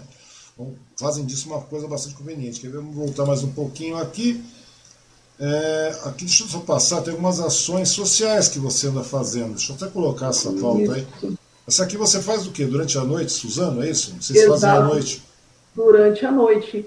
É, na verdade, é só eu e a minha filha que vamos, vamos fazer as entregas, né? Uhum. E aí, como eu falei, tem alguns amigos que me ajudam, né? Alguns voluntários que me ajudam doando alguns alimentos que eu mesmo faço os alimentos e vou às ruas entregar as marmitas. Uhum. É, Vocês fazem aí, isso com nós, frequência? Aí, aí nós estávamos na Marcos Figueira, é, na Marcos Figueira, eu acredito. É, normalmente eu, eu tenho feito uma vez por semana, duas, depende muito da ajuda, né? A é, arrecadação, né? Exato. Então, conforme eles me ajudam, eu vou e faço ação social para esses moradores de rua. E, e agora, nesse momento, é o que eu falei, por isso que eu estou dando, tô dando ênfase numa coisa onde eu, eu deixei de fazer, que foi durante esse período todo. Eu não, eu não falei para as pessoas que eu faço esse trabalho de rua. Poucas pessoas conhecem mais os meus amigos próximos, né, que conhecem esse trabalho, é, e são os meus apoiadores. Porque eu não queria que as pessoas é, falassem que eu estou usando uma situação para me autopromover, porque isso é ridículo. Porque também você tem, você não tem nenhum, nenhum mote político, não tem nada, você não está ganhando dinheiro com isso, não tem nada a ver. Na realidade, é uma, na realidade isso aí é aquilo que a gente estava começando a, a, falar, né? Porque na realidade tem a questão de tudo isso aí, além do que nós estamos entrando num outro tema, né? Que na realidade nossa, nossa conversa fala realmente sobre a questão da homossexualidade, das famílias e tudo mais, aquele peso, a religiosidade que se impõe, muitas pessoas indo para a rua, e acabando indo para a rua, muitas vezes também nós acabamos trazendo o tema da rua para dentro da conversa. E o tema da dentro da conversa é que nesse período de pandemia que a gente está vivendo, um período extremamente desgraçado, realmente é uma coisa. Eu nunca vi tanta gente em situação de, de vulnerabilidade como agora. Ou seja, a gente precisa começar a ajudar essas pessoas, né? Ah, mas está no finalzinho de pandemia, não tem nada. Posso falar o que vai acontecer? O pessoal fala, olha eu dando uma dividente agora. De verdade. Nós não temos vacina, não temos auxílio emergencial, não temos um auxílio, uma, uma, uma para o aquecimento da economia, nós não temos lockdown, não temos nada. O que vai acontecer é o seguinte: nós vamos começar, continuam morrendo duas, três mil pessoas por dia, não sei quantos morreram hoje, mas estamos em 400, lá mil aí pessoas, tanto que tem uma CPI da pandemia correndo solta, né? É. E o que acontece? Nesse caso aí, eu estou começando a ver o seguinte: nós vamos ter aí daqui a pouco na Índia o negócio está feio, aqui também não tem imunização, daqui a pouco a gente está tá passivo a receber novas cepas de, de, de, vírus. Lá nos Estados Unidos a galera já está começando a vacinar garotada de 12 anos, porque está achando que o vírus vai já está mutando, está atacando gente jovem, muito jovem, realmente está morrendo gente muito jovem. Paulo Gustavo é uma pessoa que morreu com 42 anos. Tem uma, um conhecido meu aí que tem 30 e poucos anos, o cara é mó bombado, mó, sabe? Está lá entubado com cano, sei lá até por onde. Morreu o primo do, do, do, do da minha esposa, morreu esses dias atrás de Covid. Estou vendo garotada de 20, 30 anos sendo entubada. Tenho um amigo é, é, é, é ficando, é, é, sabe, que, que, é, que é enfermeiro em Mogi. E o cara está vendo que a coisa está feia. Ou seja, na realidade vai acontecer o seguinte, ô, Cláudia. vai vir uma cepa maior, vai começar a atacar a molecada, vai morrer mais gente, vai morrer garotada aí de, sabe, 2, 3, 4, 5, 10 anos. Será que é isso que precisa começar a mudar? Sabe, eu acho que as pessoas não têm solidariedade, se, ao mínimo de se cuidar, sabe, de fazer uma, uma porcaria no lockdown, brecar isso aí, porque não tem outro caminho de parar.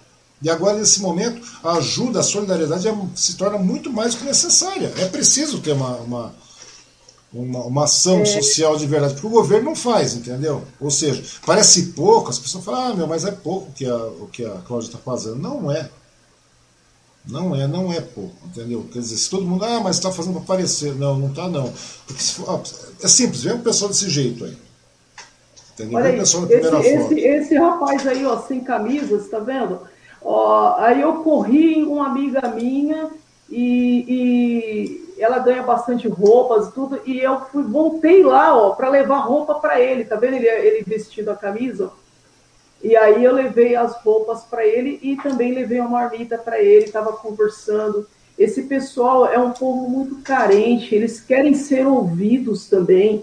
E muitas vezes a pessoa não tem tempo nem para ouvir. Tem muitos, eu, eu, eu vi muitos é, levando uma, uma marmita ou um lanche, mas entregando e saindo correndo. Ninguém quer nem ouvir, ninguém quer perder tempo de ouvir, entendeu? Faz uma oração ali, entrega e corre às vezes, essas pessoas precisam ser ouvidas também.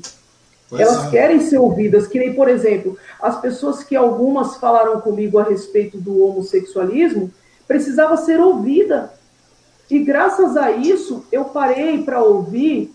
Longe de mim, é, é, é rasgar confete para mim não é nada disso. Eu só estou querendo chamar atenção para que as pessoas entendam a gravidade disso.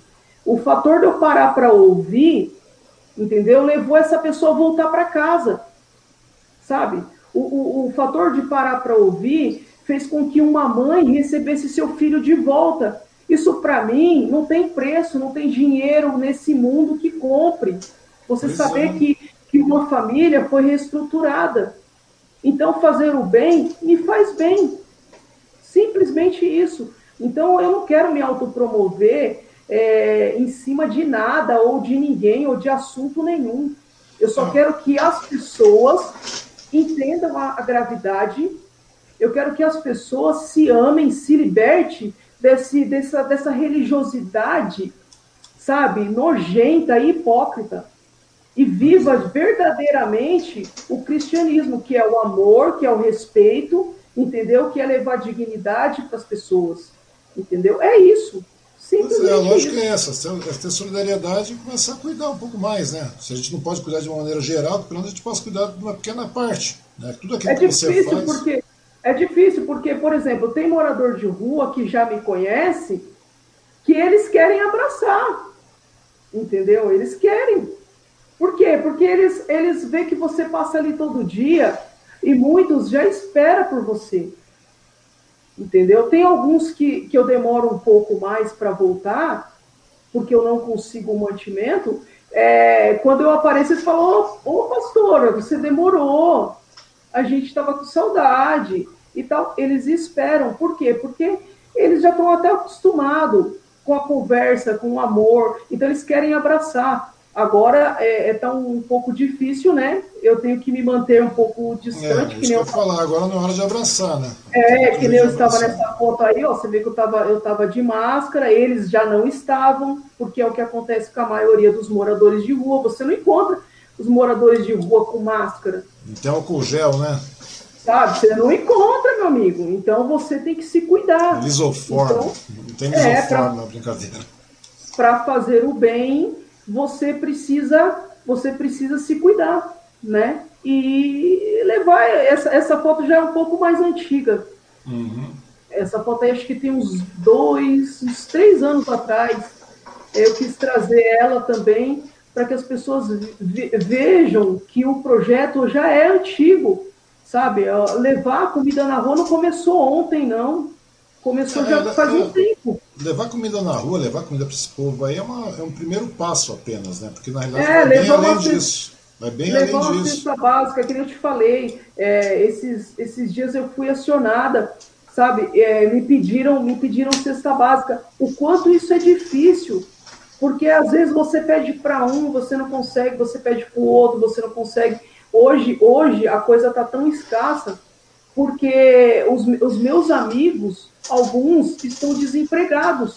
Pois é, é como eu falei, eu tava, como eu te falei, eu conversei com o pessoal, a liderança da CUFA aqui de Suzano, e realmente, e, e realmente você tem uma ideia, e as arrecadações caíram em até 70%, sabe? As pessoas físicas, as, as entidades privadas que ajudavam, não ajudam mais no mesmo pique.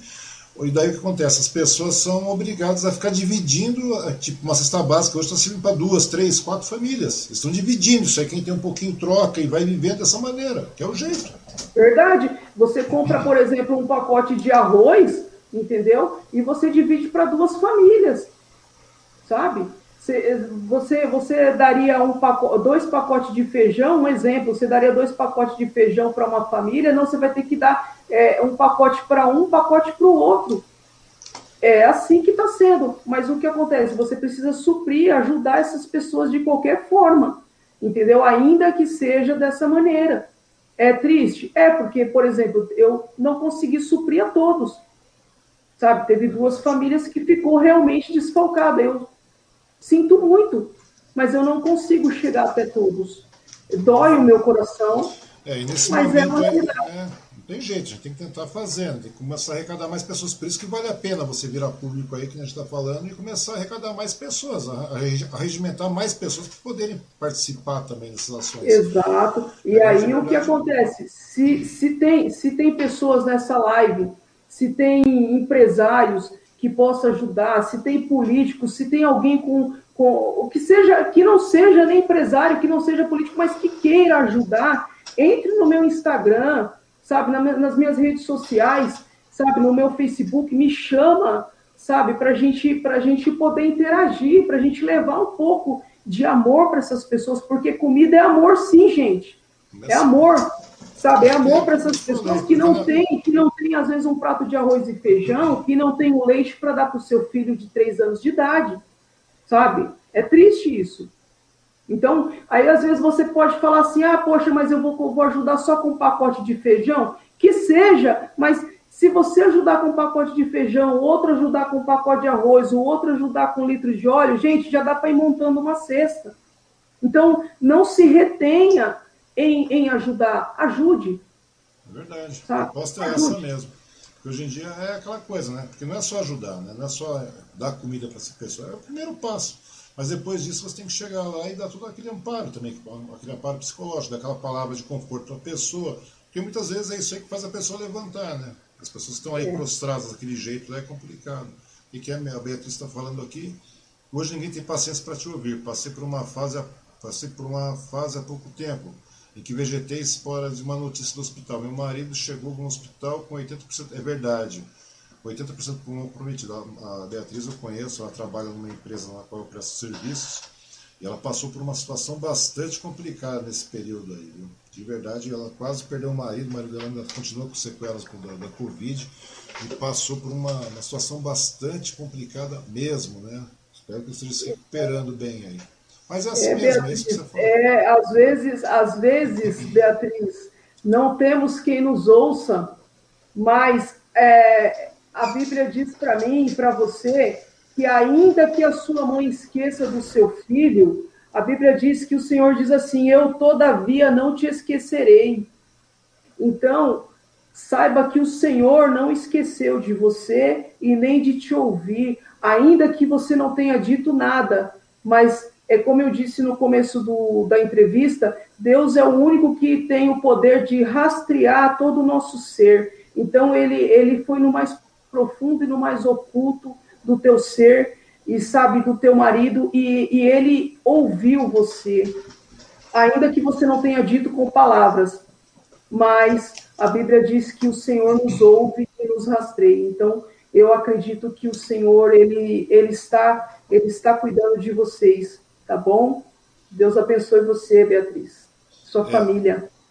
É, mas é, independente de Deus nos ouvir ou não, né, em todo momento, acho que a gente tem que fazer nossa parte, que é realmente pegar e cuidar um pouco da, das pessoas que estão em situação de, é, de risco, de vulnerabilidade, realmente, que agora o momento é esse, né, é aquilo que você falou. E começar a conversar mais, né, com relação à questão, quem conseguiu pegar o início aí, a, a Cláudia fez um, nós tivemos um tal que uma conversa um tempo atrás aí, nós tivemos um, um, um, um mês, dois meses atrás, mais ou menos, não foi isso? Dois meses atrás, é. Pois é, nós íamos falar de cirurgia bariátrica, né? Onde é que foi parar a conversa? Mas a, a, proposta é mais ou menos essa mesmo. Vai lá, conhece a história, verifica isso aí e vai começar a entender o porquê que a, o mote chegou na, na, questão da homossexualidade, que é uma coisa que foi o início da conversa, no final você vê. E tem mais, isso aqui não é uma entrevista, aqui é um bate-papo, né? Porque se fosse uma entrevista, seria tudo pautado. A gente chegaria lá, ô. Oh, tudo bem? Tudo. Ah, você gosta do quê? De branco ou de, de preto? De preto. Ah, tá. Preto claro, preto escuro. E assim vai indo. Café com leite, sem leite. É assim que vai funcionar o negócio. Isso é uma entrevista. Isso aqui não é uma entrevista. Então bate-papo. Vamos jogando conversa fora e conversar. Porque é assim que você consegue trazer as pessoas para mais próximo, sabe? Mesmo que você não precisa ter 300 mil pessoas assistindo isso aqui, mas no decorrer do tempo você vai ter 200, 300, 400 pessoas no, no geral, numa totalidade aí ah, um número pequeno? É um número pequeno, mas se você conseguir de duas, três pessoas funcionarem dentro desse mote, se demoverem a ajudar, a colaborar, já está resolvendo muita coisa. Eu penso eu, eu acho que é mais eu penso, eu penso dessa forma também. É, eu, eu não me preocupo com números, eu me preocupo com vidas, né? Então, assim, independente de quantas pessoas vão assistir hoje ou posteriormente, eu sei que são pessoas que com certeza vão, vão se associar a isso e, de alguma maneira, é, vai ligar uma chavinha dentro delas, onde elas vão começar a pensar.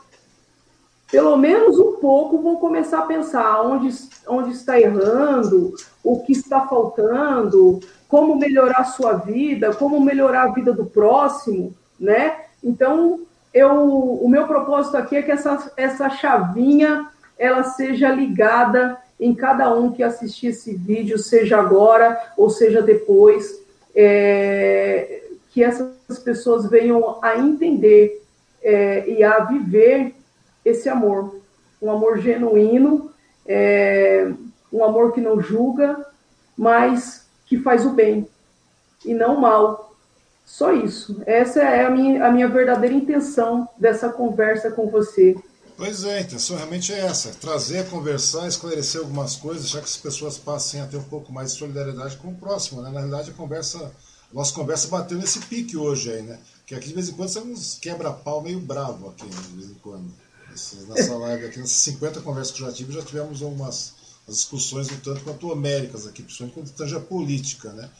Mas é. também é porque tem que ter política realmente, porque se não tiver política não tem como você mudar essas coisas. Né? Porque é, a, a, política e, a que... política e a religião, ela é, não, é mas, que vai não, não, mas é, vai, acaba existindo, mas a política é muito mais prática nesse momento que você tem que realmente ter uma, uma, uma, uma atitude drástica para mudar a situação que a gente está vivendo. A gente está tá entrando por uns caminhos muito tortuosos, muito tenebrosos. Então, quer dizer, tem que mudar isso aí. Essas coisas do jeito que está, tá, tá horrível. Eu nunca vi uma situação dessa. Ah, mas é a pandemia. Não, não é a pandemia apenas. A pandemia é apenas um detalhe. Acho que está escancarando aquele lado péssimo do ser humano, aquele lado podre, aquele lado, aquele, aquele lado que nunca deveria ter saído da latrina, acaba saindo. E acaba aflorando e as pessoas estão começando a perder o prumo daquilo, do, daquilo que é normal daquilo que é humano. Na verdade, na verdade, na minha opinião, a pandemia ela só está desmascarando ainda mais pessoas e situações. Essa é a minha opinião, porque a gente tem visto que muitas pessoas é, é, não tem mais, não tem mais foco para nada e você vê o mau caratismo imperando. Você Canalice, vê que, né? É, Canalice.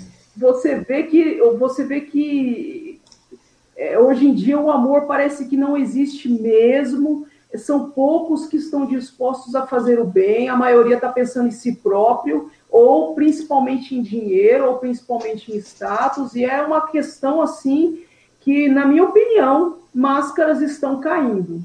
É a pois minha opinião. É, é, pois é. A Beatriz está falando, política não é o momento de discutir. É sim, política é o momento de discutir sim. Porque se a gente deixar para resolver esse negócio até 2022, se deixar fazer corpo mole, nós vamos ter mais quatro anos disso, daí você vai ver o que é desgraça do que aonde nós vamos afundar. A grande verdade é, é o ano que o ano que vem é ano político, né? Pois é. então, ou seja, vamos tomara... parar para refletir, né, gente? Vamos pois é, porque foi bom, está sendo bom o que está acontecendo? Acho que não está. Está sendo muito complicado. A pandemia, aquilo que você falou, apenas foi apenas um estopim. Ou seja, a gente vive um mini golpe diariamente. É uma coisa bastante complicada. Tem que mudar isso aí. Nós temos que pegar outro rumo. Está errado isso. Está errado. É. Porque é aquilo senão, que eu falo. Senão, a verdade é que porque, todo mundo, todo mundo quer uma desculpa, né, Anjo? Todo mundo quer uma desculpa. porque se a gente chegar nesse, nesse momento e deixar o negócio correr solto, daqui a pouco você, nem você vai poder ajudar. Daqui a pouco você vai precisar de doação para você comer. A grande verdade é essa. Nós estamos caminhando para um estágio crítico. Um estágio realmente crítico. Então a gente tem que ter um pique, tem que ter um foco realmente isso aí. Não abrir as, porque você você nortear é você ser solidário. Nortear também é você ter é, é, é, sabe, ter, ter, ter ciência que você pode realmente querer ajudar, que você pode colaborar. E a intenção é essa, que a gente possa colaborar de verdade, levar as pessoas para cima, sabe, conseguir gabaritar essas pessoas para que essas pessoas consigam ter uma manhã melhor. Não só as pessoas, mas a gente também, né? Eu acho que a solidariedade tem tudo isso aí. Não é só apenas na comida, mas em você nortear pelo que é certo.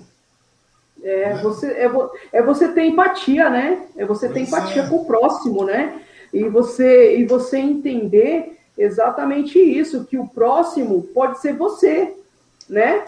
O próximo da fila pode ser você. Então, assim, não, não, não quero desejar, não é, não, é, não é desejando mal para ninguém, mas a gente precisa parar e raciocinar. Gente, se fosse comigo, Pois e se é. fosse com e se fosse com, com a minha com a minha mãe, se fosse com a minha filha, e se fosse, eu acho que está na hora da gente parar para refletir um pouco sobre isso. E se fosse comigo, é. vamos Não. trazer para nós a responsabilidade. Para nós é muito fácil a gente ficar apontando o dedo na cara desse ou daquele outro, mas vamos só apontar o dedo para nós e falar, peraí, o que eu posso fazer para que as coisas se tornem um pouco melhor? Ah, sim, a gente tem que começar a mudar, né? E então... acho que a pegada tem que ser mais ou menos por aí mesmo. Mas tem algumas coisas que a gente não pode tratar de maneira. Deixa eu ver como é está rolando aqui. que mais? É, pode levar a política de forma de conhecimento. É, de uma forma mais leve. Eu não sei, acho que eu não sei se é, acontece de forma mais leve, não, porque a gente está levando cada paulada, Beatriz, cada paulada a gente está levando todo dia, e é complicado, né? E é complicado. A gente tem que ficar dependendo da sorte divina, sendo que tem muita coisa que a gente tem que fazer por aqui mesmo, essa que é grande verdade. Né? E as pequenas atitudes começam a contar, né? as pequenas atitudes que você está fazendo contam também, as pequenas atitudes que cada um pode fazer ajudam muito nesse, nesse estágio que nós estamos vivendo aí. E eu acho que é bem por aí mesmo, a gente tem que ter esse pique, tem que ter essa boa, essa boa vontade, esse interesse de querer melhorar as coisas, em todos os aspectos. Né? Não é só no prato de comida, mas é na, o pessoal de cada um, ajudar, procurar levantar essas pessoas, dar norte para essas pessoas muitas vezes. E o negócio tem que ser por aí, a gente tem que pegar esse pique aí. Mas é uma coisa bastante legal. Bom, pena que a nossa transmissão caiu aquela hora, né? Senão seria uma transmissão única, infelizmente acabamos caindo. É, de verdade é um prazer conversar com você sempre, Cláudia, de verdade. Acabei conhecendo você no meio da campanha passada com o Chilão, né? Que era para vir aqui, mas acabou já tivemos um problema de conexão também, não pudemos conversar. Chilão, é grande pessoa, Marcílio, Marcílio Gonçalves, excelente pessoa, advogado aqui da região. Ótima pessoa, não conhecia, acabei de conhecer, conheci no passado e vai ser amigo pro resto da vida. Cara, excelente pessoa. De verdade, você veio junto, né? Você foi assessorar lá e acabou conversando, a gente acabou conversando de maneira É nos conhecemos, nos conhecemos ali e para mim também é um grande prazer, prazer né, é todo ter, meu. Ter conhecido você, uma pessoa sensacional, que nem eu falei para você. É, é, nessa pegada que a gente vai fazendo bem, você daí, eu daqui, mas se todo mundo, todo mundo colaborando. Se unir, se unir, se todo mundo somar, gente, a gente, a gente pode fazer tantas coisas boas. O que está faltando mais é exatamente isso: somar, somar para o bem. E, e, e, eu acredito muito nisso. Eu acredito que Deus ele sempre une pessoas para fazer o bem. Então, é. se você faz é, o bem, o bem acaba voltando. Se você faz coisas boas acontecem com quem é bom, sabe? Memoriza é, isso. Exato. Coisas Exato. boas acontecem com quem é bom. A grande verdade é essa. Você vai ver que Exato. isso é ponto pacífico. E coisas boas não quer dizer um carro de luxo, não quer dizer uma casa top, não quer dizer nada disso. É você poder dormir tranquilo, acordar feliz da vida e funcionar. Não tem coisa melhor na vida que a gente deitar e colocar a cabeça no travesseiro e falar: Meu Deus, que bom. Pois que é. Bom. Que bom que está tudo, que tá tudo bem, porque, porque mais um dia foi vencido fazendo bem pois plantando é. bem. E a Isso gente não tem preço, né? Não tem, até porque você tem que se conformar com o seguinte também, né? Você tem que entender o seguinte, uma hora a gente morre, então não vai levar nada disso, então vamos ser mais camarada com todo mundo. Uma hora a gente morre Correto. mesmo. Se vai para céu, se vai para o inferno, se vai para alguma outra não sei, ninguém sabe. É, como eu, Eu acho- falei, né? eu cada acho que um, simplesmente cada derrete. um vai responder por si, né? É, eu acho que eu, eu particularmente acho que a gente simplesmente derrete e ponto, mas tá tudo bem, tá, bem, tá tudo ótimo. A gente derrete, some, é carbono, carbono vira esfarela, desaparece já era. Mas tá tudo certo. Né? Mas o resto vai dar tudo. É assim que funciona. O, que conta é o meio, entendeu? Não é o final. É, O que eu conta é acredito. o meio. Que para mim o que conta não é o antes e nem o depois, é o que a gente está fazendo agora. Só isso. É, eu, eu, eu acredito muito no que, no que Deus faz e a Bíblia diz que Ele é bom, Ele é bom todo o tempo. Então, independente de qualquer coisa, eu sei que Ele sempre vai nos levar para um lugar de, de refúgio aonde nós possamos fazer o bem. Agora, é aquilo, né? É o que eu falei no, no vídeo. É, tem a grande boiada humana que vai fazer o mal, as máscaras estão caindo, cada um segue aquilo que, que acha que é melhor para si. Pois eu é. prefiro, eu prefiro fazer o bem porque isso me faz bem. É, Ponto. E, a gente tentar alertar os desavisados, né? os incautos que estão É. tropeçando pelo caminho. Porque muita gente vai na manada, se junta à manada sem ter consciência do que está fazendo. É, exatamente, e não, e tem- não se preocupar, e não se preocupar com, com o julgamento alheio, entendeu? Com a retaliação que vai vir é, é, pós esse vídeo, né? Já que sou pastora e homossexual, não estou nem um pouco preocupada, entendeu? A verdade é que o meu propósito era esse, aqui estou, ponto. Tá certo. Bom, Cláudia, de novo, um grande prazer ter conversado com você hoje aqui. A gente né, teve uma quedinha, mas tranquilo. Depois a gente junta uma terceira versão lá, vai estar no, no final. Mas de verdade, muito obrigado a você, muito obrigado a todo mundo que participou aí. E a gente volta na segunda-feira, com quem eu não sei, mas a gente vai voltar. Todo dia às 20 horas. Hoje a gente entrou um pouquinho mais tarde, mas vamos entrar de novo segunda-feira, tá bom? Obrigado por você ser a 53 pessoa que eu converso aqui no tal. Tá bom? Logo, logo a gente tá aí. Tá indo no peito, viu? O negócio tá indo bem, tá indo no peito. Tá Eu bom? agradeço, Ang, agradeço a todos que participaram e já agradeço aos que vão assistir posteriormente, que seja a benção na vida de cada um, né? E que famílias venham ser reestruturadas, pessoas venham se amar e se entender, se respeitar. Esse é o propósito de vida e que todos aprendam isso. É, esse é o meu desejo. E aqueles que quiserem ajudar, entrem na minha rede social, me chama, vamos, vamos- vai ser um prazer imenso a gente conversar, tá bom? Então tá bom. Bom, é. O negócio deixou de ser caso, seu tempo de casulo expirou, então agora você virou borboleta. Segundo a Beatriz, você a Cláudia é uma borboleta. Então, tudo bem. Beleza, então? Então tá bom, pessoal. Meu muito obrigado a todos aí. Segunda-feira a gente está de volta. Às 20 horas estaremos aqui de novo. Terça-feira tem hoje no ar, no grupo hoje de comunicação através do Suzano hoje, que eu devo conversar com Alex Santo, que é secretário de governo aqui do município de Suzano. Agora, com o tal que eu não sei que vai ser segunda-feira. Vamos lá conversando. Tá bom? Meu muito obrigado a todos aí. Até segunda-feira. Cláudia, de novo, me gratidão pelo seu tempo. e estamos aí, tá bom? Eu que agradeço, viu? Agradeço Valeu. muito, muito, muito. Valeu, Cláudio. Obrigado e obrigado a todos aí. Até segunda. Amém.